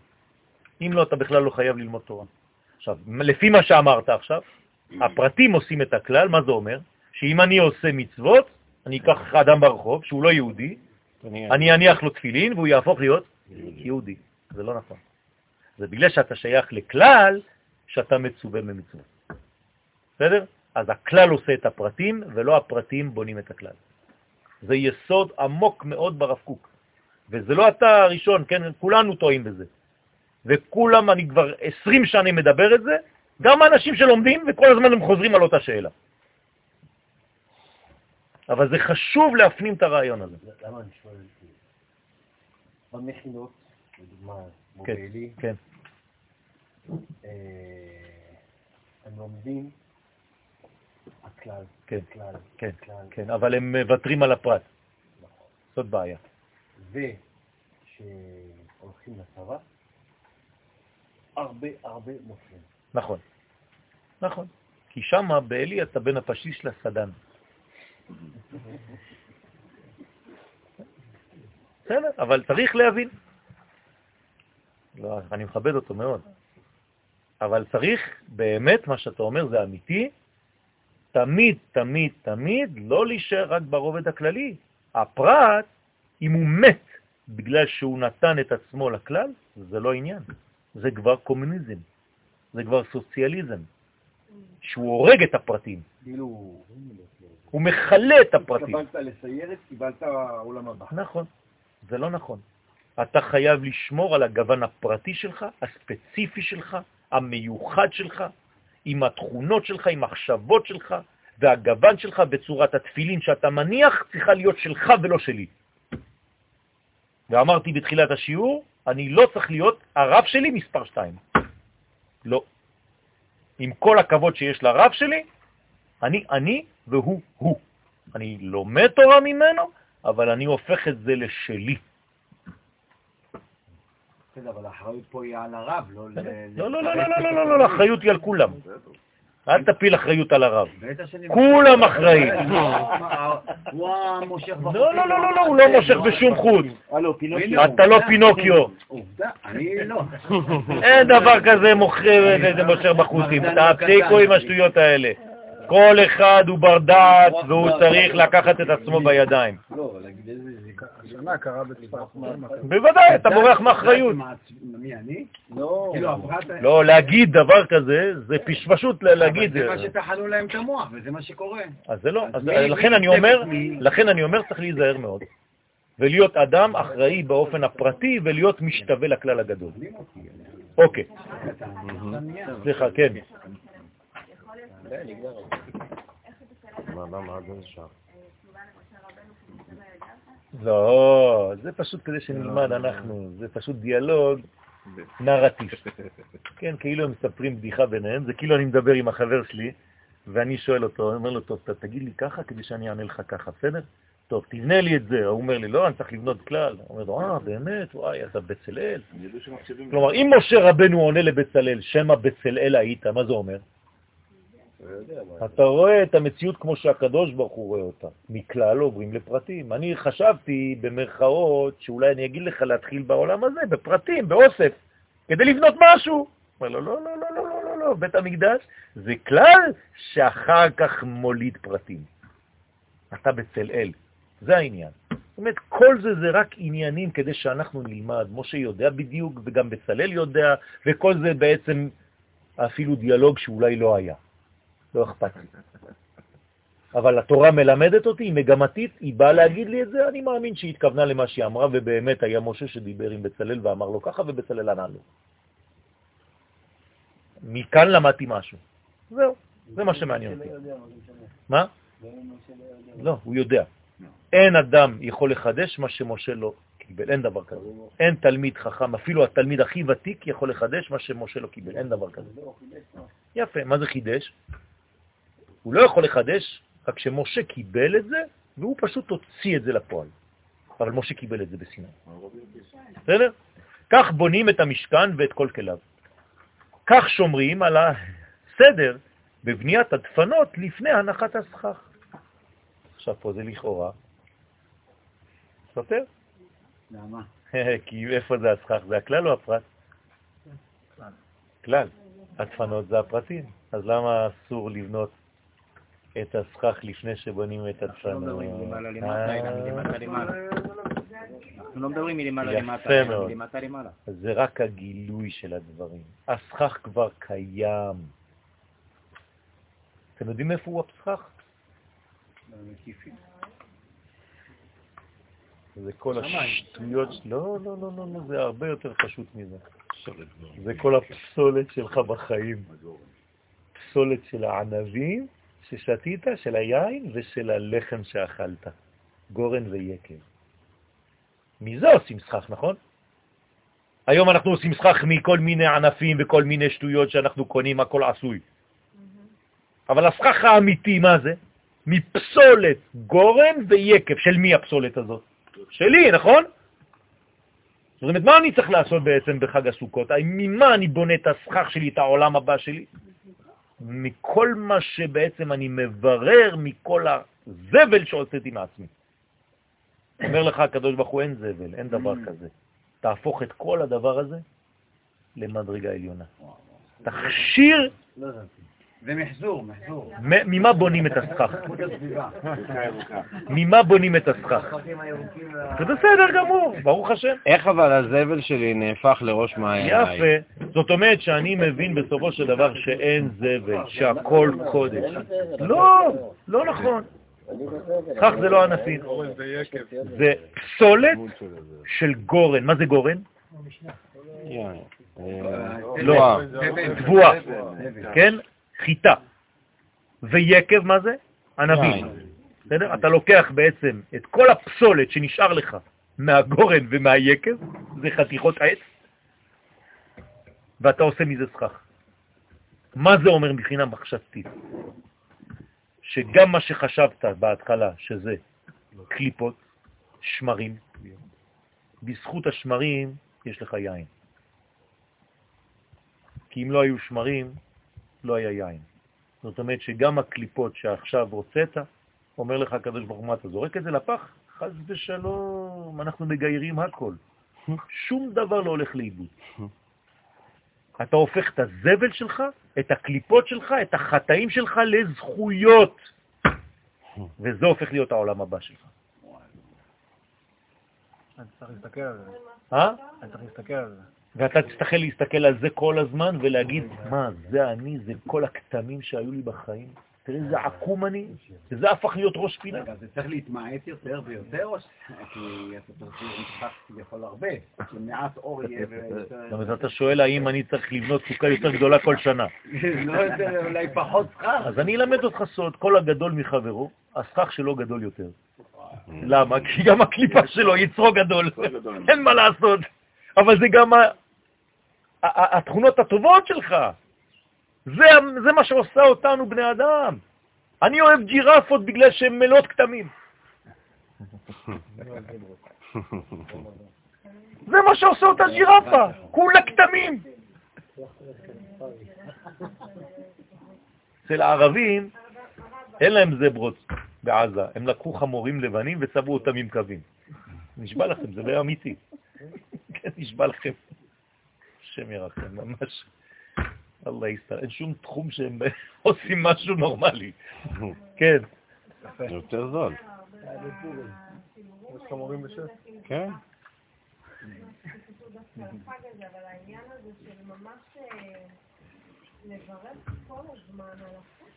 נכון. חייב אדם לברך על הרעה. נכון, נכון, נכון. זאת אומרת שאפילו... נכון. לא תודה סתם תודה של טמבלים שאומרים תודה באוויר, אלא שיש הבנה פנימית שאין רע בעולם בכלל, ושהרע הוא רק ביחס לזווית ראייה שאני היום תקוע ומעוות. ואם היו לי עיניים אמיתיות, לא תצאנה מהשם הרעות והטוב. רק טוב יוצא ממנו. זאת אומרת, הרע הוא גם כוח מניע. בוודאי. לכיוון הטוב. זה העניין. הבעיה שלנו זה שאנחנו מעוותים, רואים את המציאות בעין לא נכונה. אבל אם היינו רואים את העיניים בעין אלוהית, ממעלה למטה, כמו שבצלל רואה, אז היינו בעצם בונים את זה. סוד מה שבצלל עשה המשכן, ורק אחר כך עשה, כן, בעשיית הכלים.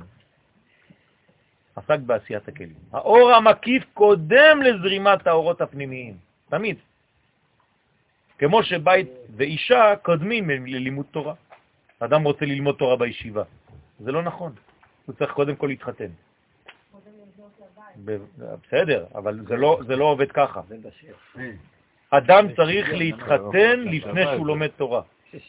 ויבוא יעקב שלם, רש"י במקום, קודם שלם בגופו, אחרי זה שלם בממונו, ורק אחר כך שלם בתורתו. זאת אומרת שהוא בנה קודם כל כלים. אם לא התורה, איפה היא תשכון? אין לה מקום לשכון. אדם שאין לו פרנסה, הוא כל היום בלימוד התורה רק דואג, דואג, דואג, דואג, לא חושב בכלל על הלימוד. אבל התורה מלמדת אותי בנייה נכונה. אז אתה אומר לי, לא, קודם כל תבנה, אחרי זה תלמד איך. התורה אומרת לך. אתה אומר את השתורה בסוף, אני צריך אה, נכון, להתעסק איתה. נכון. אם אני אתחיל לבנות בלי לדעת, אז אני בונה עקום. נכון. דרך ארץ? קדמה לתורה. דרך ארץ, מה זה דרך ארץ? לא רק מידות טובות. דרך ארץ, דרך כל הארץ. מה זה דרך ארץ? למצוא אישה, להתחתן, קח לך אישה, תבנה לה בית, כן? אחרי זה התורה תתיישב בך, בצורה אמיתית. בסחלי הרבה אומר, תבנה בית, אחר כך תיקח לך איש. רק לתימנים. הוא. נכון, בסדר, אנחנו הולכים לפי תורת הסוד. התורה אומרת לפי חוכמת הסוד שצריך בעצם לבנות בית, אבל בית זה אישה. זה אותו דבר. זה אותו עניין. אז גם הרמב"ם כיוון. היום. כן. היום בישיבות, גם הישיבות של הדתי-לאומי, מרחיקים, מרחיקים, מרחיקים, מרחיקים, כדי שהגבר יתחתן בגיל 25-26, גם לא יעשה צבא כמעט, הכל השתנה. גם בדתי-לאומי. לא יודע, יש מדרגות, תובנות חדשות, חרדים. מתחרדים כן, אני יכול לומר. כן. יש אה, חתך גדול ובעיה גדולה בין מלחמה גדולה בין מרכז הרב לבין הר המור. אני לא עוסק בפוליטיקות האלה בפנים, כי יש שם רבנים גם שאני מכבד וגם שם מכבד, אבל זה מדרגה. אני לא כל כך מסכים עם כל התנועות האלה, אבל אה, זה מה שיש. צריך לדעת את זה. בסדר? צריך לדעת, תודה רבה. צריך לדעת את זה. אני לא יודע מי ומי, כן, אני רק יודע, אני רואה, אני חי, אני חווה השתנות ושינויים גדולים מאוד, שגם מבחינתי לפעמים לא, לא מתאים לנפש שלי, אבל אני גם מבין שיש מקומות שכן זה צריך. ואפילו מורי ורבי בעצמו. לא יכול להגיד יותר מזה. כמו שינויים גם בציבור אה, חרדי. נכון, זה מה שאמרתי מקודם. כל הציבורים משתנים. נכון. בדיוק ככה דיברתי היום אחרי הצהריים. אמרתי שכולם משתנים. כולם יפגשו באיזשהו? מקום באמצע. זה בריא, אני לא רואה בזה רע. אני חושב שזה בריא. אני רק אומר שאני לא מבין. לא אמרתי שזה רע. אני יודע שאם זה קורה, זה תהליך שהקדוש ברוך הוא מכוון אותו מלמעלה. יש לי אמונה פשוטה. אני מאמין בדרך שאני מנסה ל- ל- ליישם אותה, אבל אני יודע שיש דרכים אחרות. זה בסדר מבחינתי. אני לא אגיד למישהו שהוא חז ושלום בשיטה אחרת שהוא לא רלוונטי מבחינתי. אין דבר כזה, חז ושלום. חס וחלילה. יש דברים שאתה אמור לעבוד. מה, אני, רוצה, אני יכול להגיד שאני לא מסכים, אני לא יכול לסתור. זה משהו אחר. לא מסכים. מה זה לא מסכים? אני, אני, אני אגיד לו שהוא לא רלוונטי? חס ושלום. אז אני לא יכול. להגיד את ה... תגיד מישהו לא ציוני. אז כן, אז אני אגיד את השיטה שלי, אני אלחם, עליה, אבל אני לא אגיד לו שהוא לא שייך לכלל ישראל, חס ושלום. לא רלוונטי אבל. לא, הוא רלוונטי. הוא יביא את הפן שלו, ואנחנו נתווכח ונביא על ידי מקורות שלי ושלו. ולאט לאט. הנה עכשיו הזמין אותי רב, אני יכול להראות לכם פה, רב ממש מבני ברק, חרדי שבחרדים, דיין, בבני ברק, הזמין אותי לשיעור משותף, אני והוא. על מה? על מלכות. עם שאלות מאוד מאוד ספציפיות. האם אנחנו צריכים לחכות למלכות שמיים, או שצריכים ממש להילחם פה למטה? האם צה"ל בכלל קיים או לא קיים? האם אני צריך לשמור? הנה, יש לי תאריך אפילו. נראה לי הרב הזה אכל אותה. אפשר לבוא לשיעור? כן, אבל זה בצרפתית. אה, אוקיי. אנחנו נתרגם לכם. לא, אה, עכשיו קובעים אה, תאריך. הנה, בוודאי, בוודאי שהוא לא, זה לא סתם. בוודאי, בוודאי. צריך אומץ, גם שלו וגם שלי. ואני לא מפחד, אני כבר עשיתי את זה עם הרבה. בסדר, ברוך השם, עשיתי את זה עם הרב בן שטרית, עשיתי את זה עם הרבה אנשים. ברוך השם, אני נשאר חבר וחבל על הזמן. אתה יכול לראות את המיילים שאנחנו שולחים אחד לשני, ממש אהבת נפש. אבל יש לו שיטה שאני לא מסכים איתה. בסדר, אז מה? אני לא אומר שהוא לא רלוונטי. חז ושלום. לפני שלושה שבועות אכלתי איתו במסעדה, כמו... בסדר? דברים מפורשים הם. כל השרוי בלא אישה, שרוי בלא, בלא תורה. זה פשוט. הרחבת הכלים קודמת להחלת האור העליון בהם. זה צל האמונה, כפי שהוא מופיע גם בחג הסוכות. האור המקיף תמיד קודם לאור הפנימי. רק בסדר זה מגיעים ליום השמיני, שמיני עצרת. החותם, כן, את שלב הגילויים של האורות הפנימיים. ושמו של היום מעיד על יכולתו לקלוט ולעצור את האור בכלים שהזדקחו עד אז, וזאת כדי לשמור צעידה לדרך בסיום החגים. הרי ביום שלישי בבוקר, זה כבר... אה, זהו, מסתיימו החגים, נכון? אז מה תעשו? הולכים עד חנוכה, נכון? בעזרת השם, אז צריך צדה לדרך, מתי לוקחים את הצדה? עכשיו. עכשיו לוקחים את הצדה. וכך קודמת גם מצוות הסוכה למצוות ארבעת המינים. אותו דבר, אני בונה קודם כל סוכה, אחרי זה אני עושה את האורות הפנימיים בארבעת המינים, אני מושך אורות. אבל אם לא עשיתי את הסוכה, ארבעת המינים יש להם בכלל תוכן? אתם יודעים שלפי הקבלה אי אפשר לנענע ארבעת המינים מחוץ לסוכה, זה בכלל לא, לא, לא כלום.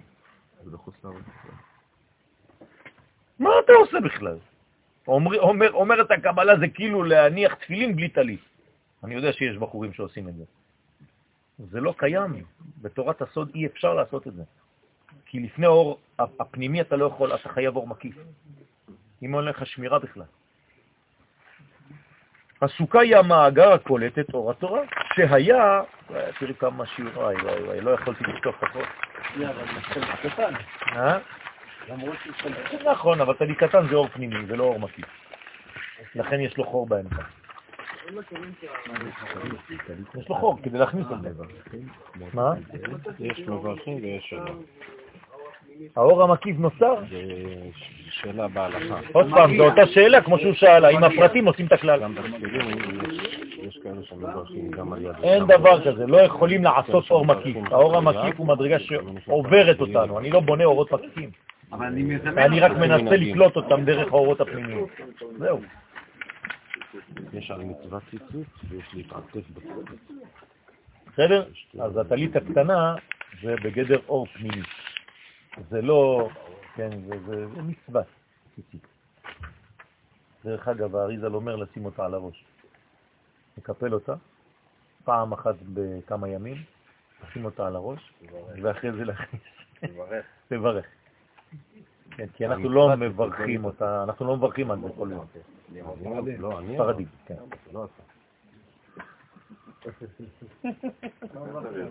אגב, למה לא מברכים? כי זה אור פנימי. אני צריך לברך על האור המקיף. יש מצוות ציצית ויש להתעטף בציצית.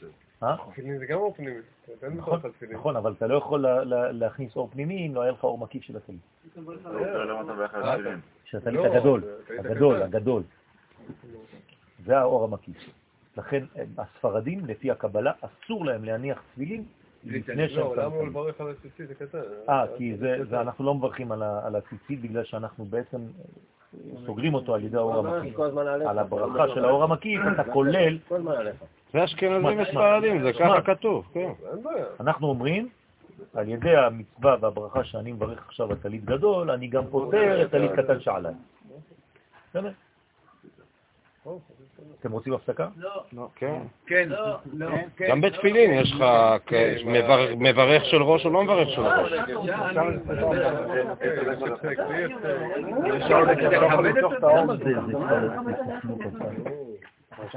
משחרר אותך עד ללוויין ומחזיר אליך. לא, אני לא רוצה. הפסקה, זה אתם, אני רוצה רק לכבד אתכם. לא נשאר הרבה זמן. יש הפרש קטן כי זה הולך וחוזר. פחות משעה. טוב, אין לנו בין כה וכה בחיים לא... טוב, בגלות מצרים, מה? יפה. עכשיו את מתחילה להבין. אני מגלגל אותו. עכשיו עלית ברמה.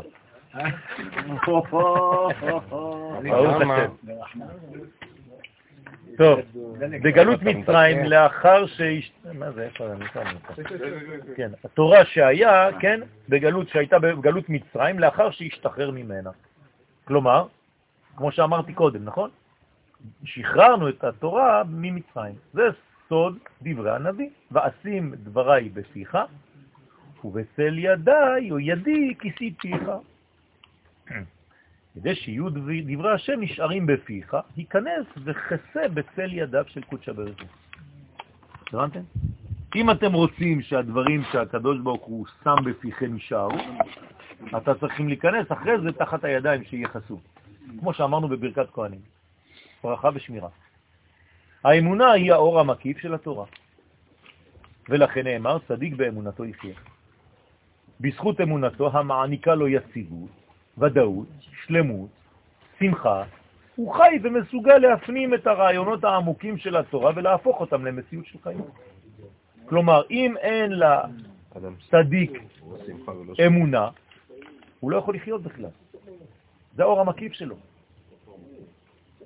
בסדר? אז מה זה צדיק באמונתו יחיה, ולא איש באמונתו יחיה, כמו שעכשיו מתרגמים את זה ברחוב? כל אחד באמונה שלו, לא. זה צדיק באמונתו יחיה. מה זה באמונתו? זה השמירה שלו. בשמירה שלו, באור המקיף שלו. זה מה שנותן לו חיים. כי זה הכלל. זה כולל את הכל. המקיים, סליחה? זה גם מעל השכל. זה מעל השכל.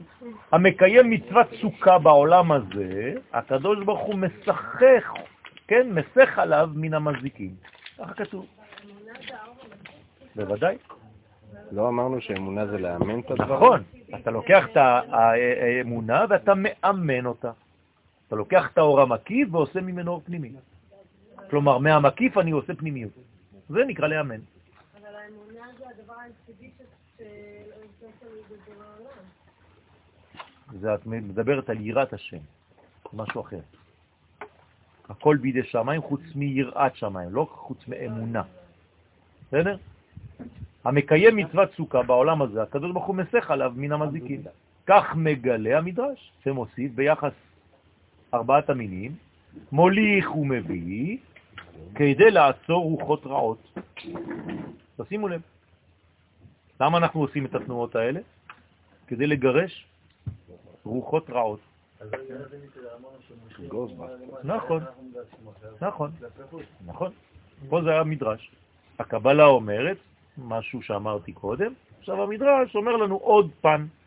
לא רק שאתה מושך אורות, אתה גם מגרש רוחות רעות. לעצור, לא לגרש. מה? לעצור, לא לגרש אותם בכלל. לעצור רוחות רעות, נכון, אתה עוצר אותם.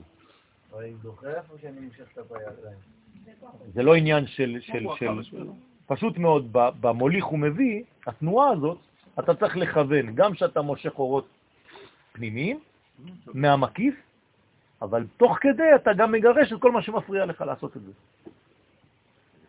כדי לעצור רוחות רעות, מעלה ומוריד עכשיו, ממעלה למטה, כדי לעצור תללים רעים. מה זה תללים? מה זה תללים רעים?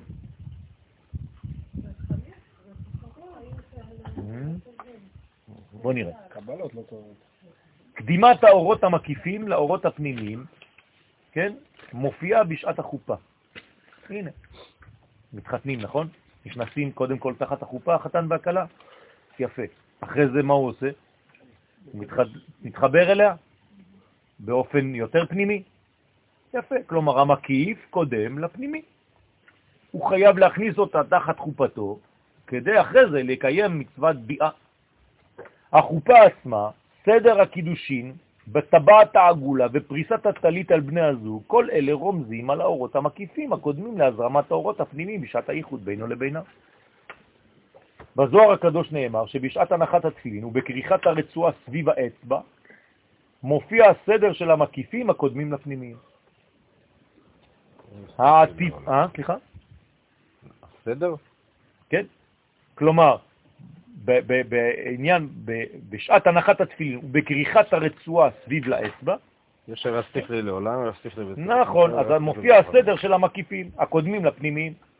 העטיפה בטלית קודמת להנחת תפילין, והנחת תפילין קודמת לקריאת שמה, שהוא שלב בהופעת האור הפנימי כמודע, כנודע. ובסדר הזמנים קודם האור המקיף של חג הפסח לאור הפנימי המתקבל בדמות תורת בחג השבועות. למרות שחג השבועות זה עוד פעם חופה, ביחס לחג אחר.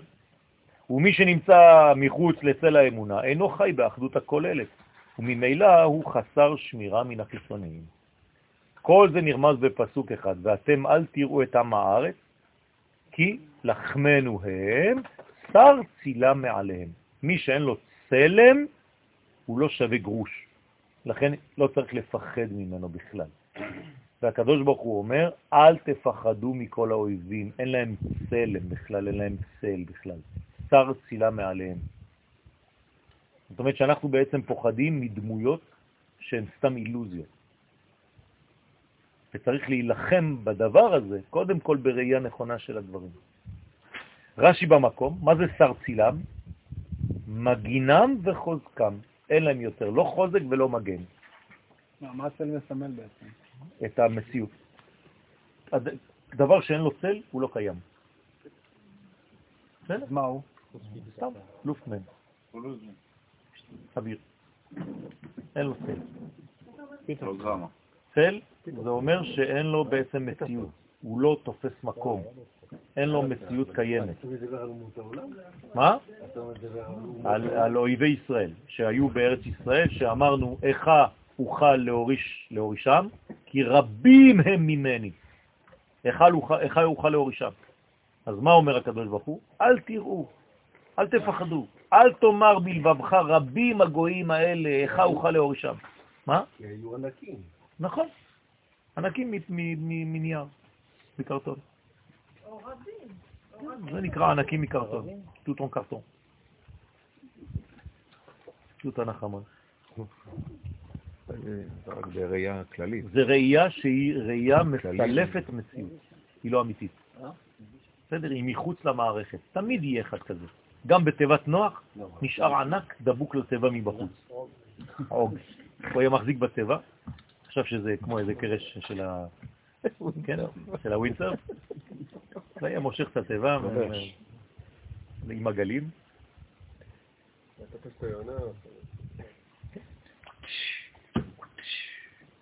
זה, זה, זה, זה העניין.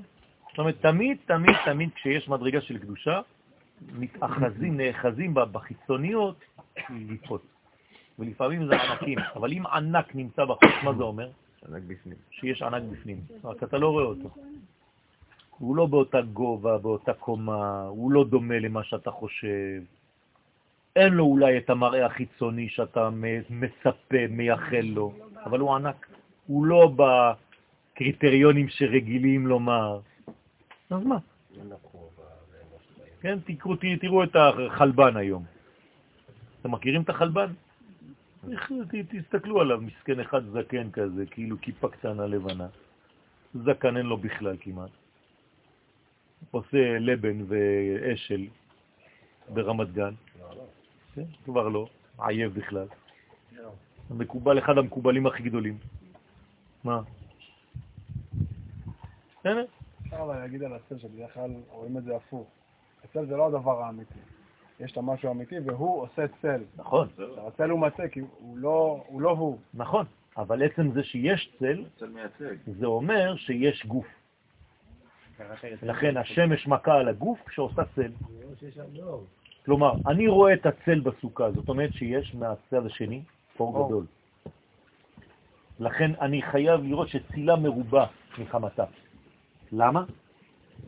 זה מראה לי שבעצם אני יושב תחת הצל ולא תחת האור. אם הייתי יושב תחת האור, לא הייתי מקבל אור. זה פרדוקס. רק מי שיושב תחת הצל מקבל אור. דוגמה, דוגמה, האותיות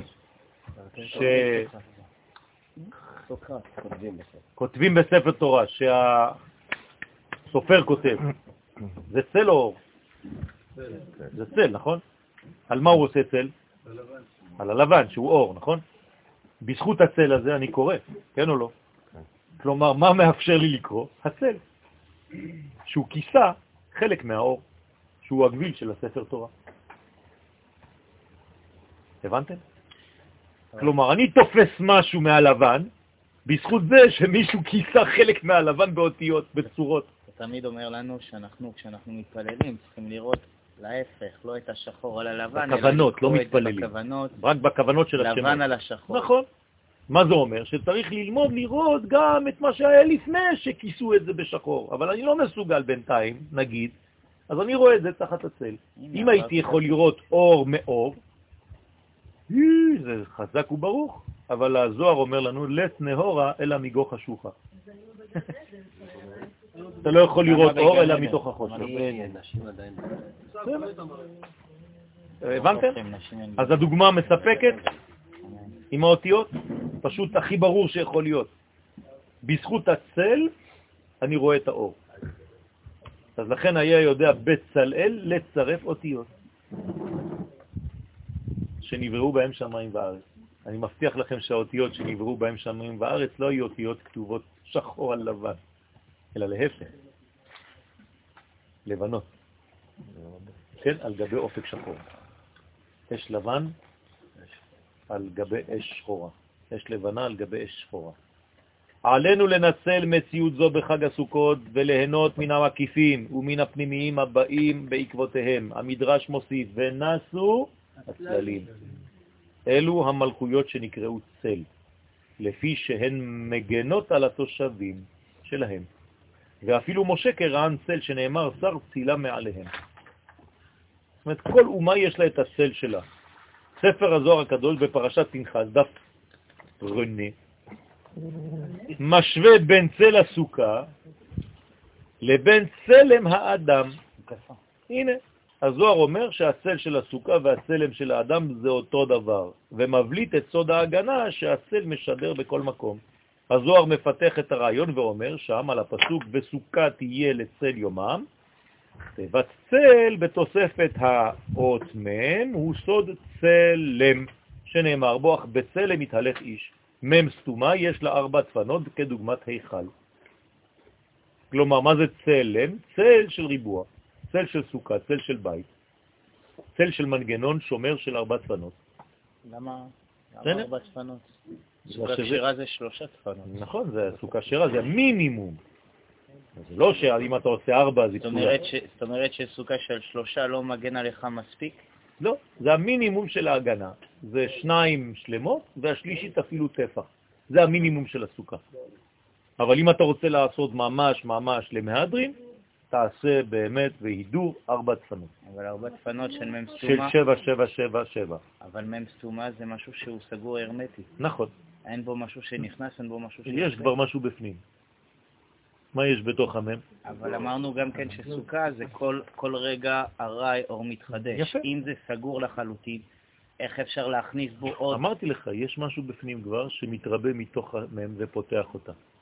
לא בא מבחוץ לפנים, אלא מן הפנים פותח את המם. מה יש בתוך המם הסתומה? יש אות אחת בולטת, אני לא הולך י'. נכון? מם סתומה, מה יש בפנים? י', אבל היא לבנה, נכון? והיא פותחת, פותחת, פותחת, כמו אישה בהיריון. התינוק מתפתח בפנים, פותח, פותח, פותח, פותח, פותח, פתאום זה הופך להיות מם פתוחה. מה קרה? מה זה מם פתוחה? זה כבר שם השם, כף, ו'. זאת אומרת, מם סגורה הפכה להיות בעצם שם השם, שהיה כבר בפנים, רק הוא עכשיו מתחיל להתפתח.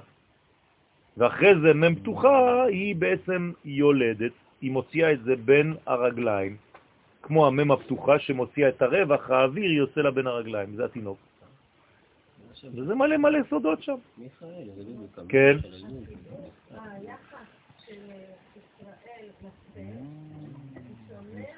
מהיחס נכון. נכון, כי אנחנו אומרים שהצל הוא צל של האור, הצל של האל, ומבחינתם צל זה הכל אה, חושך וצל מוות, חז ושלום. אצלנו זה צל של חיים ואצלם זה צל מוות. זה תפיסה, תפיסה שונה, תפיסה פסימית של הגויים, זמן פסימי וזמן אופטימי.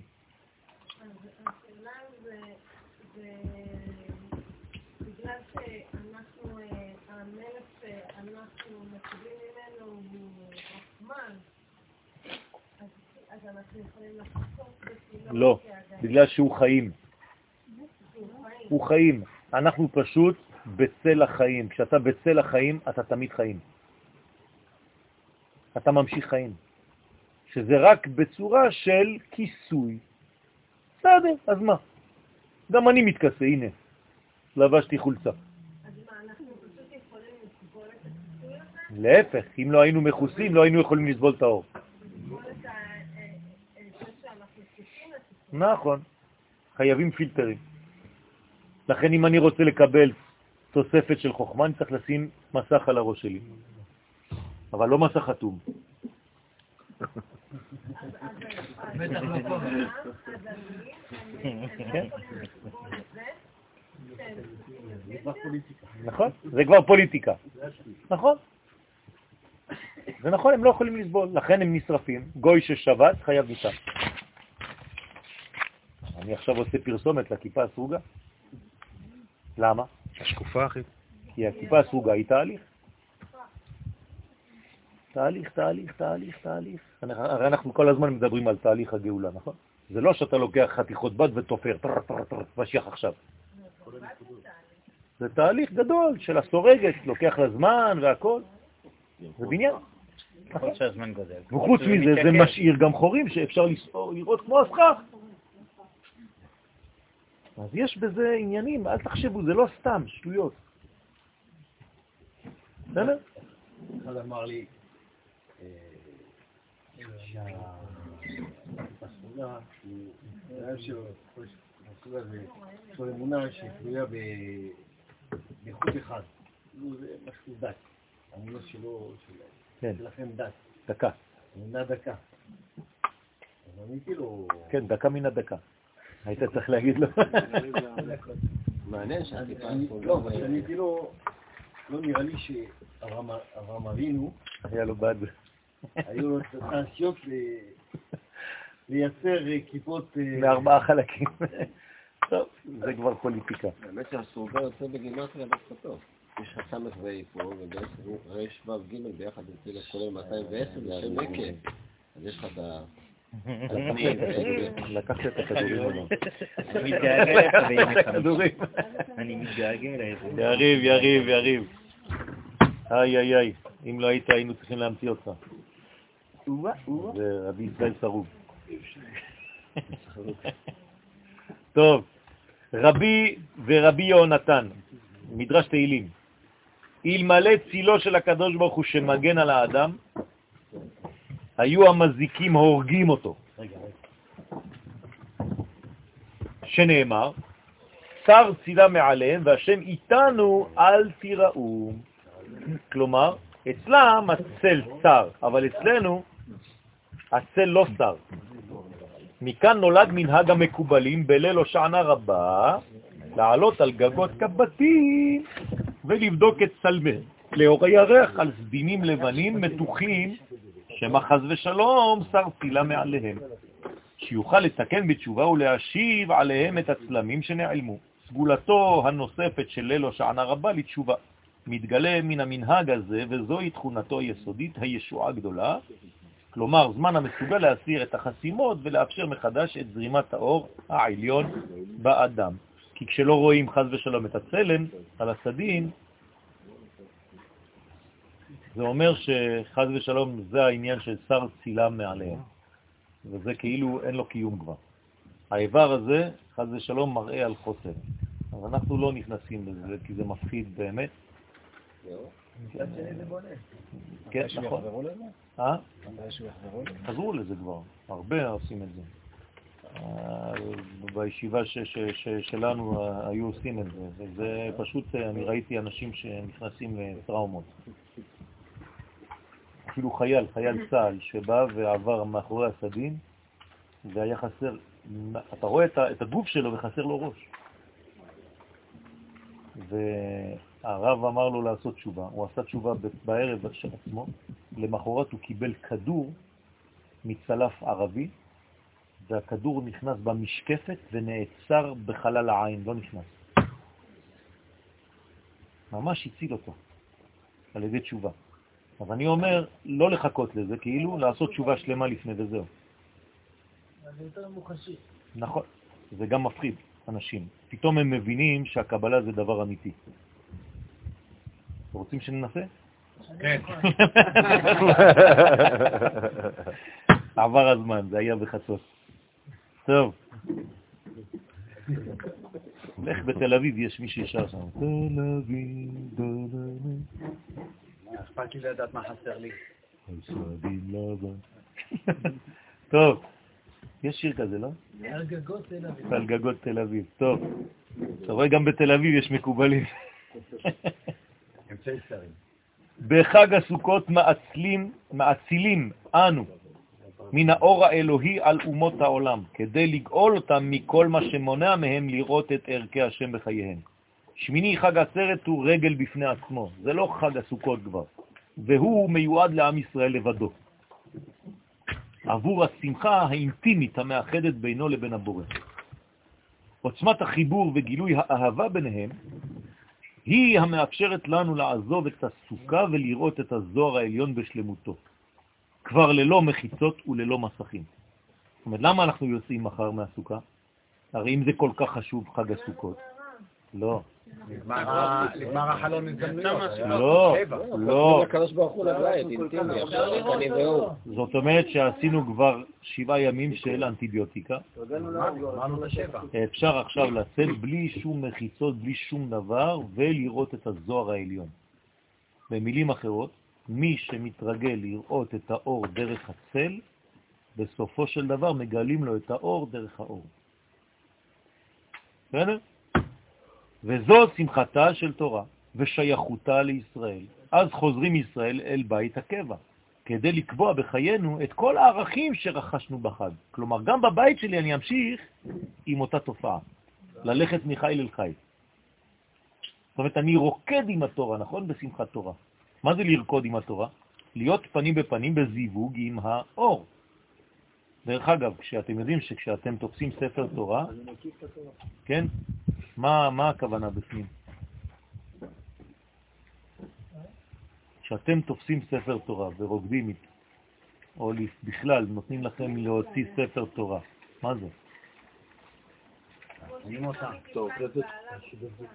זה זיווג, רבותיי. אתה מתחתן עם התורה עכשיו, ואתה מוליך אותה אל החופה. ואחרי זה, קודם כל אתה מוציא אותה מהארון, נכון? זה הבית של אבא שלה. אתה לוקח אותה איתך ומפשיט אותה, נכון? תשימו לב כמה דברים יש בתורה. ואחרי זה אתה כבר קורא בתוכה. זה כבר זיווג, זה אינטימיות. זאת אומרת שכל מה שאנחנו עושים בקריאת ספר תורה זה דבר מאוד מאוד אינטימי, מאוד פנימי, מאוד זיווגי, שצריך להבין אותו ברובד גבוה של קודש אמיתי. לא סתם עולים לתורה ויורדים.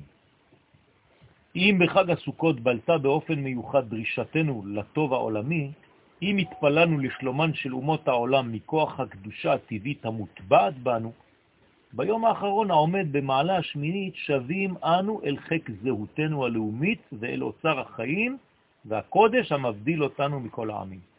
כלומר, בשמיני חג עצרת אנחנו חוזרים להיות רק ישראל לבד, עם הקדוש ברוך הוא.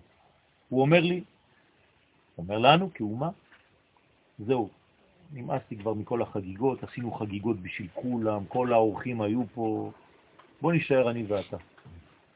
זהו, אני, אני רוצה להיות לבד איתך. זה מה שאומר החתן לכלה בסוף החתונה. בערס מכל המוזיקה, מכל הזה. אני רוצה להישאר לבד. זה ביידיש, התחלתי לדבר יידיש. ביום שמיני עצרת מתגלה האור הסגולי של ישראל. למה? כי אנחנו כולנו צוזם. ובקומה זו אין אחיזה לשום כוח חיצוני. שמחת תורה היא בבחינת שעשועי הקדושה, ואיכותו המיוחדת של היום הזה מגיעה אליו מן העתיד. שהרי היום השמיני שאמרתי לכם מקודם עדיין לא קיים, הוא עוד לא הגיע לעולמנו. אז מאיפה אני יכול לחיות את שמיני עצרת? רק מן העתיד לבוא. כלומר, שמיני עצרת זה חג שעדיין לא הגיע לעולם ואני כבר חוגג אותו. רק יהודי יכול לעשות דבר כזה. אני הולך לעתיד, מביא חג, אומר לו, טוב, בוא, בוא, בוא, רק ליום אחד תבוא מהעתיד, תהיה איתנו, אחרי זה תחזור לעתיד. מאותה בחינה של ונשגב השם לבדו ביום ההוא. משם אני הולך להביא את היום השמיני הזה. העתיד הזה היה גנוז כבר במחשבת הבריאה, אלא שהופעתו בפועל, כן, מציינת את שלב סיכומה. לא זו בלבד שיום זה חותם את כל חגי השנה, אלא שבנוסף לכך הוא סוד גמר התיקון. הרי כל השנה, כל השנה, מתי זה סוף השנה? מחר, נכון? מחר בערב זה סוף השנה. הרי השנה מתחילה ב... לא, לא, בפסח. החודש הזה לכם ראש חודשים. איך אתם סופרים את החגים? פסח, שבועות, סוכות. מחר בלילה זה שמיני עצרת, זה היום האחרון של הכל. זה חותם את כל החגים. לא את כל השנה, את כל החגים. בסדר? היום האחרון של החגים זה מחר בלילה. שמיני, חג עצרת. זה לא רק זה, זה גם גמר התיקון. אין יום שהוא יותר גבוה מהדבר הזה. זה שלם. הכל יש בו. יום שמיני עצרת, שהוא גם יום שמחת תורה בארץ ישראל, בחוץ לארץ לא, יש להם יומיים, נושא בחובו את מכלול תיקוני הנפש הישראלית והעולמית. ולכן בנקודה זו בדיוק אנו עוזבים את הצל כדי לשוב לאור. יוצאים מהסוכה. אז מחר צריכים לחזור לאור. מה זה האור? אור ראית, תורה. אתה הולך לרקוד עם התורה. נכון. כלומר, התרגלת עכשיו לראות את האור דרך הצל, עכשיו אתה יכול כבר לראות את האור דרך האור. עזיבת הסוכה הארעית לטובת דירת הקבע היא סימן למגמה של ישראל לשוב לבית המקדש. כלומר, לחזור לבית זה לחזור לבית המקדש. אני לא חוזר לבית שעזבתי שבוע שעבר, כן? הבנתם? הבית שלי אחרי חג הסוכות הוא בית אחר. אחר. איזה בית? בית המקדש. אני צריך לחזור לבית המקדש בראש שלי. בוודאי. הנה אורי אריאל יצא כדי ללכת להוסיף עוד אבן על בית המקדש. ביום זה אנחנו מאמנים את סגולתנו דרך בחירתנו החופשית להמשיך אותה בחיינו בסוד עצרת תהיה לכם. בדרך כלל, אם זה עצרת וזה יום שמיני, זה לא לכם. פתאום הקדוש ברוך הוא נותן לנו את השמונה, אומר זה לכם. כלומר, גם אתם יכולים לעשות משהו עם השמונה הזה, למרות שהוא שייך לי. ולפני הגעתו, או הגעתנו, למימד השמיני הזה, נפגשי, נפגשת הנפש האלוהית של ישראל עם יום הישועה הגדולה, הושענא רבה. יום המציין את גמר חתימתנו בספר החיים, הדין הגדול שפתח את השנה החדשה, מגיע לחתימתו בהושענא רבה. אם אתם לא מבינים, אני עכשיו קורא יותר מהר, בסדר? החותם הוא המנגנון השומר את קדושת ישראל מכל הכוחות הזרים לו. החותם הזה מופיע בנו מעצם נוכחותה של הנשמה בקרבנו, בעצמותה, בעוצמותיה המחודשות, שבאו בעקבות הנענועים של ארבעת המינים ובזכות הישארותנו בסוכה במשך כל ימי החג. זה מה שנותן לנו את הכוח לחוות את החוויה הזאת של החותם הזה. זה החותם. כשכל אלה נעשו בצורה נכונה, נבנית בנו מדרגה מחודשת של דיבור קדוש בהושענא רבה. כלומר, מה אני מבקש? הכל דרך הדיבור, נכון? למה אני צריך ללמוד עד חצות הלילה את ספר דברים. זה הסדר. זה תורה שבעל פה. ספר דברים נקרא משנה תורה. ספר הזוהר אומר כי ביום זה מקביל במהותו לחפירת הבארות על ידי יצחק. אבינו, עליו השלום. כיוון שחפירת באר, כלומר ביום הזה אנחנו הופכים להיות חופרים. כן? אתה חופר. חג שמח. בשורות טובות.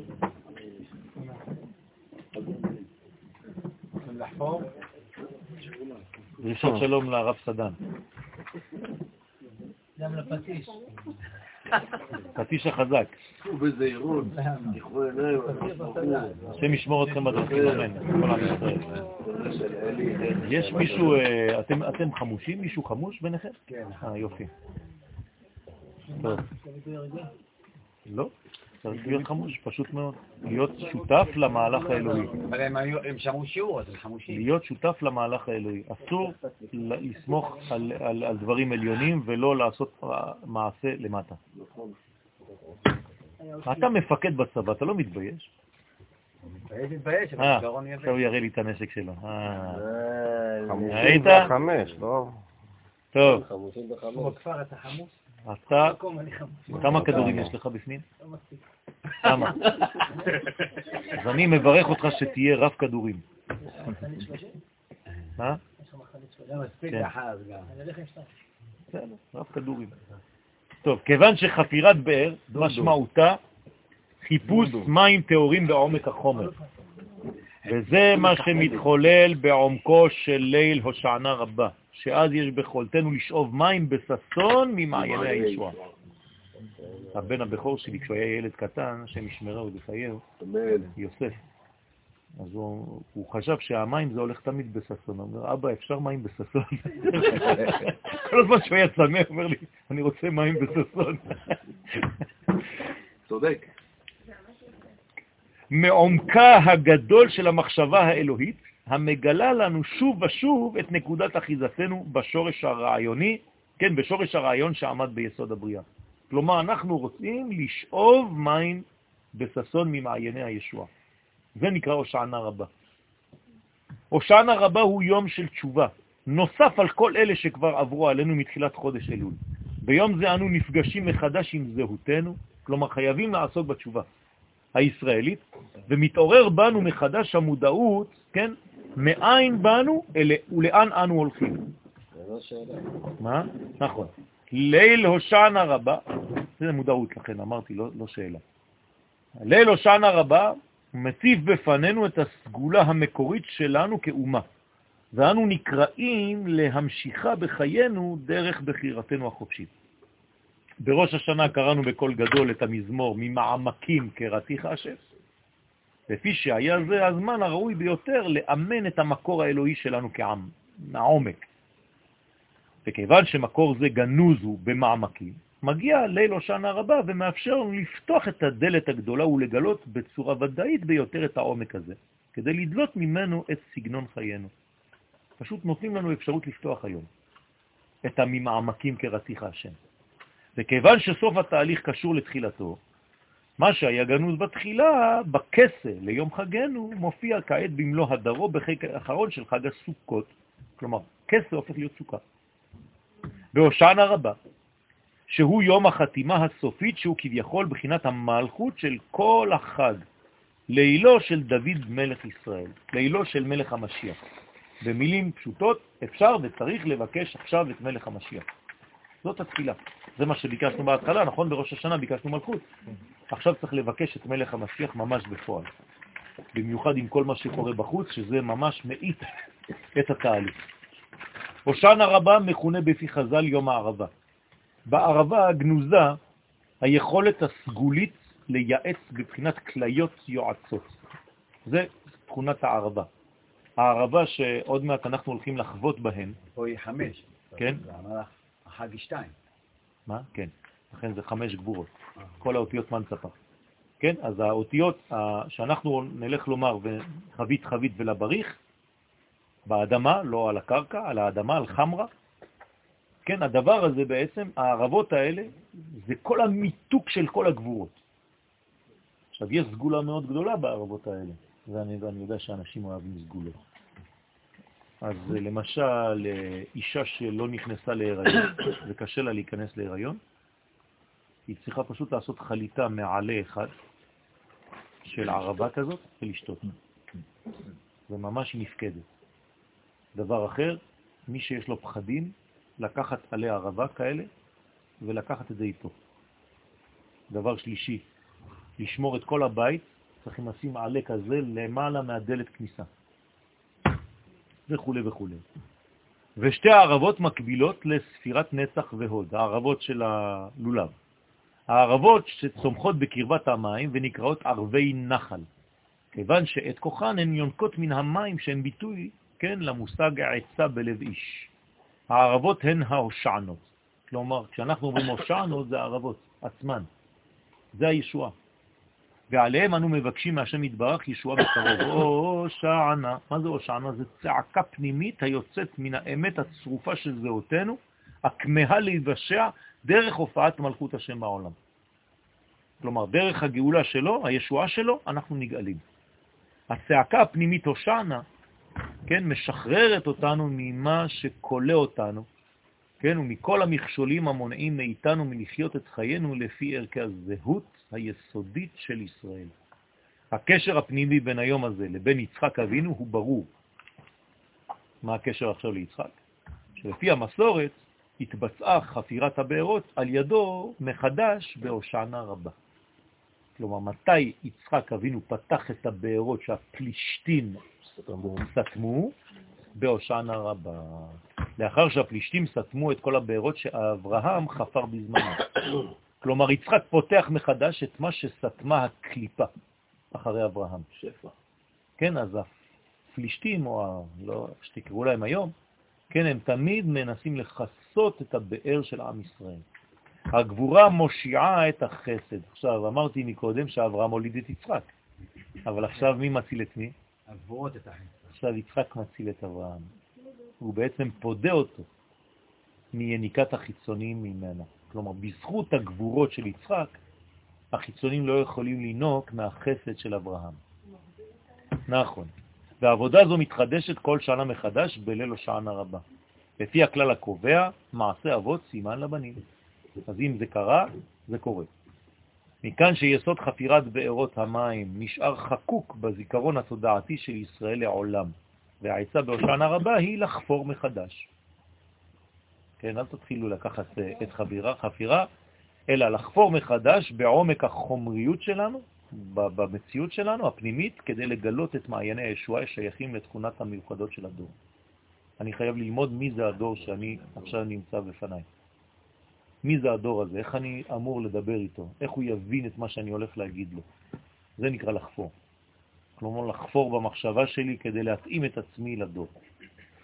החותם בהושענא רבה הוא בחינת אמונה, והקבלתו של היום לספירת נצח והוד, כן, הספירות האלה מעידה על תפקידו להיות ציר, מחבר בין העולם הבא לעולם הזה. שהרי מה התפקיד של נצח והוד?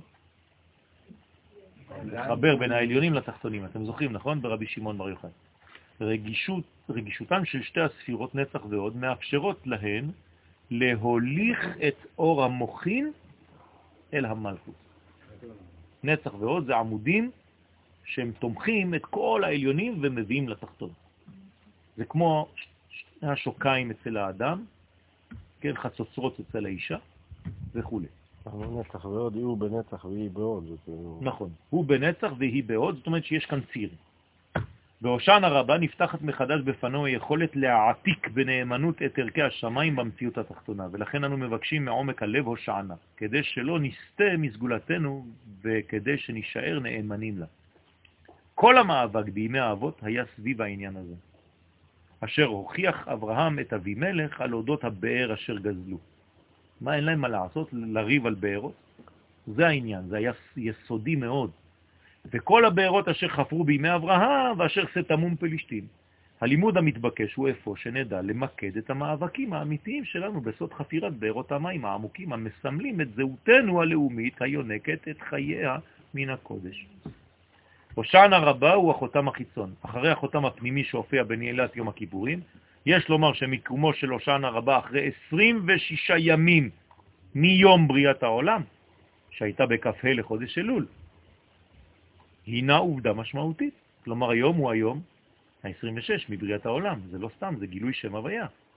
שמשמעותה חתימת תהליך הבריאה בשם י' כו'. אבל הנע הוא מתחיל מראש חודש אלול. מה? לא, אני לא מדבר על הנע. נע.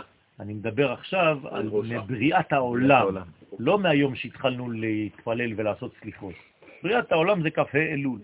היום אנחנו 26 ימים אחרי הזמן הזה. מה זה אומר? שבריאת העולם בעצם נחתמת על ידי שם הוויה.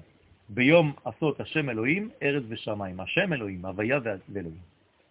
יוצא שבהושענא רבה מתגלה האמת הקובעת, השם הוא האלוהים. בשילוב הערבות המבטאות את עומק העניין. לא בכדי נעשה קשר זה על... אה? בכוח הדיבור, לא על בכוח. כמו שנאמר, היא רוצה לצאת? כמו שנאמר בבריאת אדם הראשון, ויפח באפיו נשמת חיים, ויהי האדם לנפש חיה. כלומר, רוח מדברת. והערבות דומות לשפתיים, וחבטתן הם מנהג נביאים והבן, כי הנביאים זה גם ניב שפתיים. זאת אומרת שכל העניין עכשיו זה עניין של דיבור, זה עניין של ביטוי דברים. כל הזמנים המופיעים בעולמנו מזמינים אותנו להשתוות לצורתם העליונה, ויום השען הרבה אינו יוצא מכלל זה. לכן מה שעלינו לעשות בלילה הזה הוא להתפלל. אה? זה תפילה. אתה, אתה כל הזמן אה, באמצע הלימוד, אתה מתפלל אה, להיות אחד מאלה שעשו תשובה. אני כבר ראיתי כמה מפה שעשו את העבודה הזאת, לעשות תשובה, תוך כדי שדיברתי. על מלכות השם שתתגלה בעולם כפי שהתגלתה בדוד המלך, שהוא שפיזה דיומה באהבה ובשמחה. לעומת יום הכיפורים, שהוא החותם הפנימי המיוחס לספירת היסוד ולתיקון הברית, ברית המאור, הושענא רבה הוא החותם החיצון המסוגל לתיקון ברית הלשון, השפתיים. החותם של יום הכיפורים קשור ליסוד של המוח, כי איפה זה הברית? איפה זה הברית? הברית הראשונה, איפה היא? המוח. בטח. מה, אתם חושבים שאתם יכולים לקיים משהו למטה בלי שזה המוח? כלומר, האיבר המין הראשון של האדם הוא במוח. המחשבה שלו. והחותם של הושענא רבה קשור ליסוד הלב. ביום הכיפורים נדרשנו לשחרר את הצד הגופני שלנו לטובת הנשמה, בהושענא רבה אנו יכולים לעסוק בענייני הנשמה גם מבלי לוותר על צורכי הגוף והטבע בכלל. אנחנו יכולים לאכול ולשתות. השראת הדיבור העליון באדם היא נושא עליון, קשה להבנה בניסוחים רציונליים העומדים לרשותנו. הדיבור העליון הוא פנימיות המשדרת אידיאלים אלוהיים כפי שהם בשורש המציאות. הדיבור העליון שייך לנשמת האומה הישראלית, זה נקרא דיבור עליון. כלומר, אני, יואל, לא יכול לדבר דיבור של יואל, אני חייב לדבר את דיבורה של האומה. אם אני באמת קשור לאומה, הדברים שיוצאים מהלב שלי, הם צריכים להיות יוצאים לליבה של האומה. לא סתם מהפה שלי שלמדתי משהו ואני רוצה לשדר אותו. זה לימוד אמיתי. וזהו דיבורה של הסגולה שהקדוש ברוך הוא הבדיל מכל אומה ולשון לטובת הצלחתנו במשימה עיקרית לגלות את שמו בהוויה. נושא הדיבור של הקודש נמסר לישראל למעלה מכל טעם ומכל הבנה אנושית שכלית. אנחנו מדברים שפה שהקדוש ברוך הוא דיבר אותה כדי לברוא את העולם. זה לא דבר פשוט של מה בכך. אין סיבה הגיונית להענקת הדיבור האלוהי דווקא לישראל. למה אנחנו קיבלנו את זה ולא אחרים?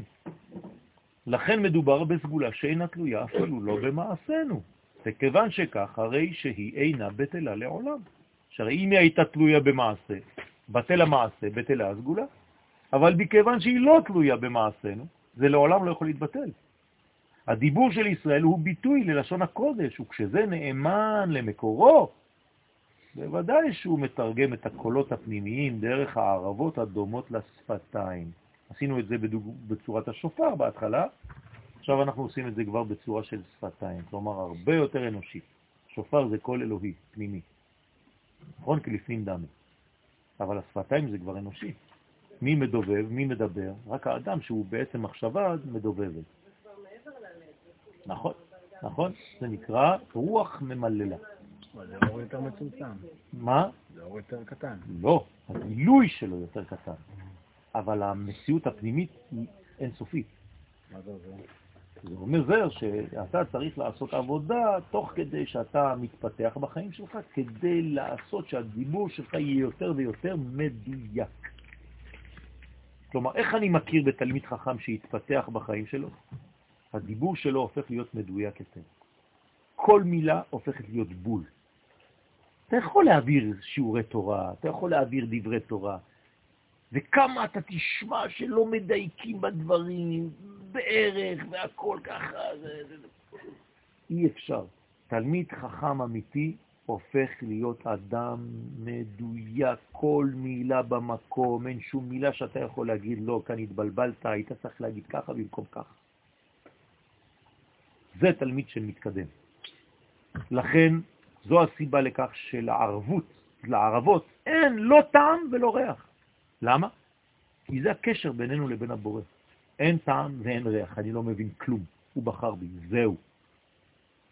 זו עדות ברורה ליחס המיוחד הקושר אותנו לשמיים בעצם, לא במקרה. כל חותם הוא סוד תורת אמת. כמו שנאמר, תורת אמת הייתה בפיהו.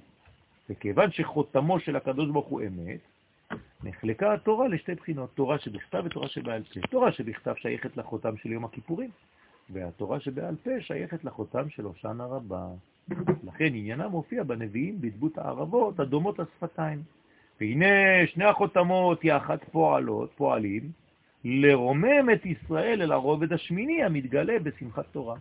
דרך האיזון בין החותם הפנימי לבין החותם החיצון. אני לא מפריד ביניהם, אני יודע להבדיל ביניהם, אבל אני צריך לקשר ביניהם. ניתן להגיע, אם אתה יודע לעשות את זה, אל שמחתה הגדולה והאמיתית של התורה. עכשיו, מה זה שמחת תורה? שמחה של מי זה? של התורה. לא שלך. זו שמחת תורה. זה אומר שהתורה שמחה שיש לה עם כזה, או אנשים כאלה, אבל היא שמחה בעם. למה? כי בחר בנו מכל העמים ונתן לנו את תורתו. אז התורה שמחה שיש לה עם. איזה תורה זאת? מה? תורת השם. לא, תורה את תורה? פנימית. התורה הפנימית כפי שהקדוש ברוך הוא עשה אותה, לפני שהיא מתגלה אפילו בכתב. Mm. כלומר, אני לא מדבר על ספר תורה פה, אני מדבר על תורה. ספר תורה זה העתקה.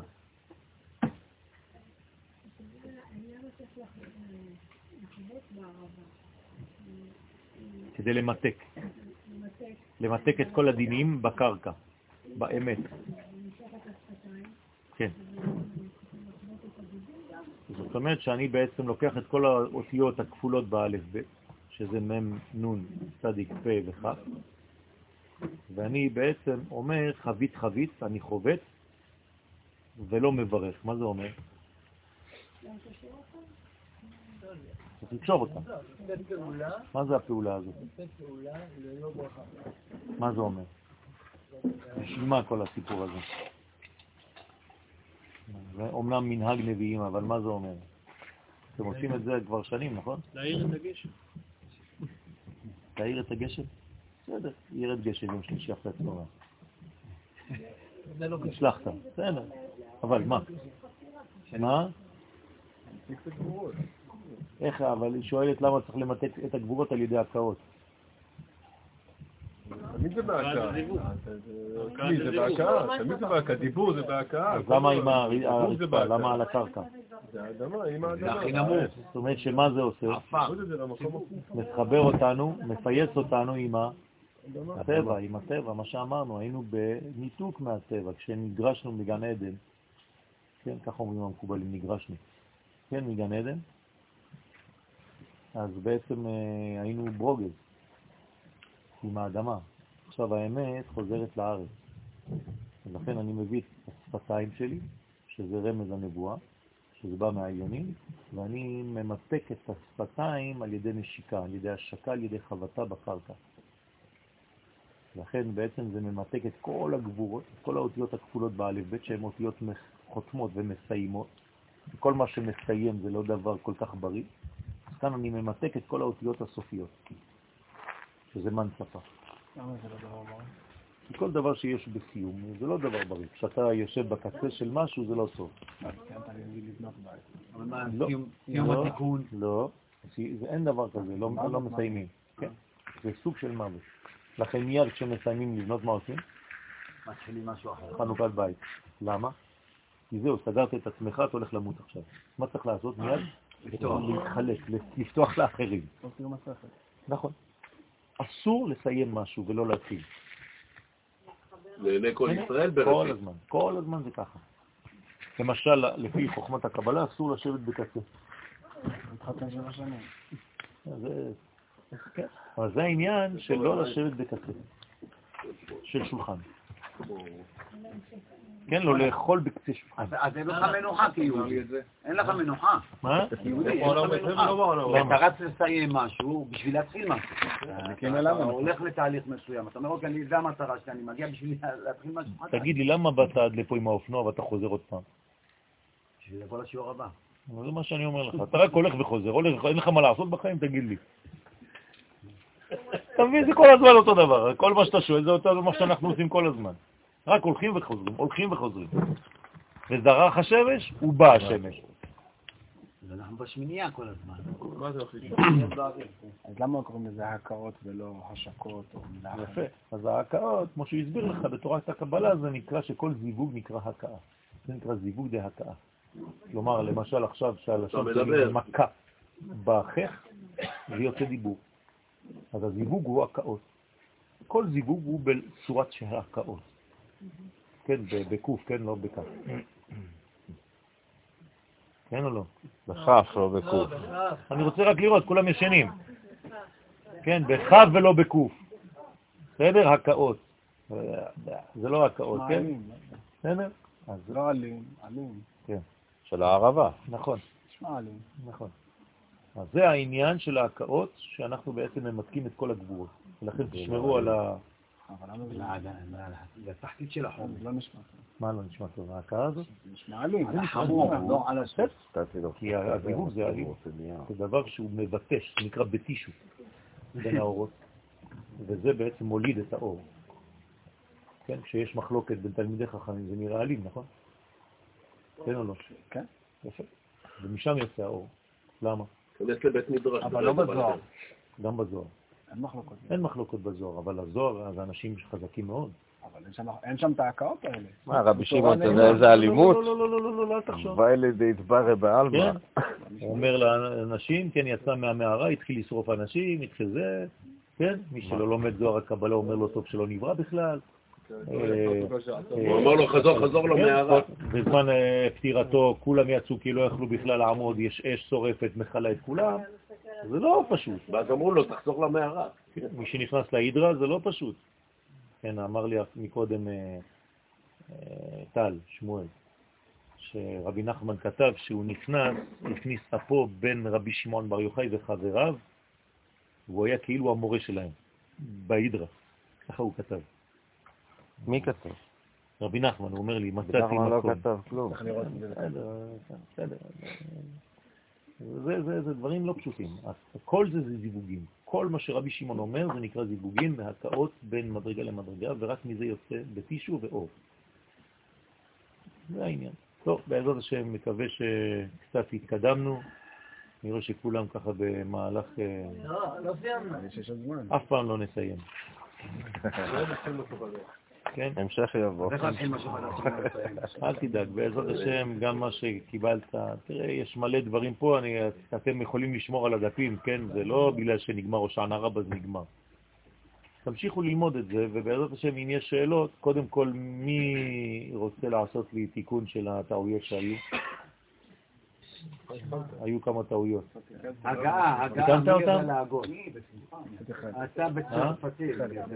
בסדר, אז אני ככה, רק לסמן לי את זה, יש לי כמה, ראיתי חסר ממים וכל מיני דברים קטנים, ואותיות כאלה קטנות, וזכר לפעמים ונקבה, הכל תסתכל. כן, זה- בעזרת השם.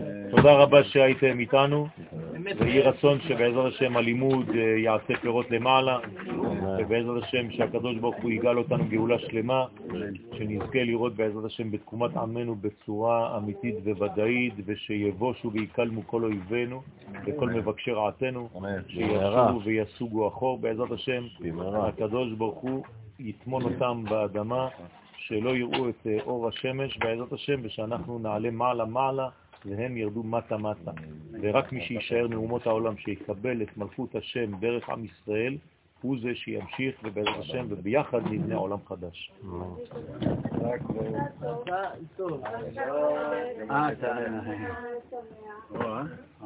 יום הולדת שלי זה מחר בלילה, כלומר שמחתו. מחר יום הולדת לעצמי. חג אני לא בעניין.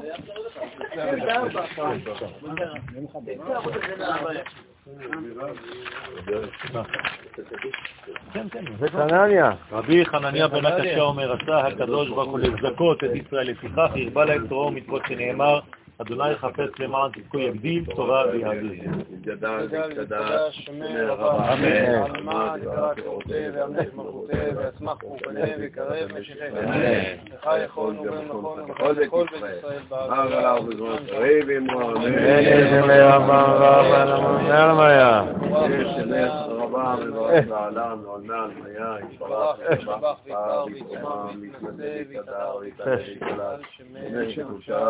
Amen. ואין הכל בחטא שרצה ועתה וחטא אברהם בעל מה ואמרם על ישראל ועל רבניו ועל תלמידון ועל כל תלמידי תלמידון ועל תלמידי. תלמידי יהיה לנו להון. אמן.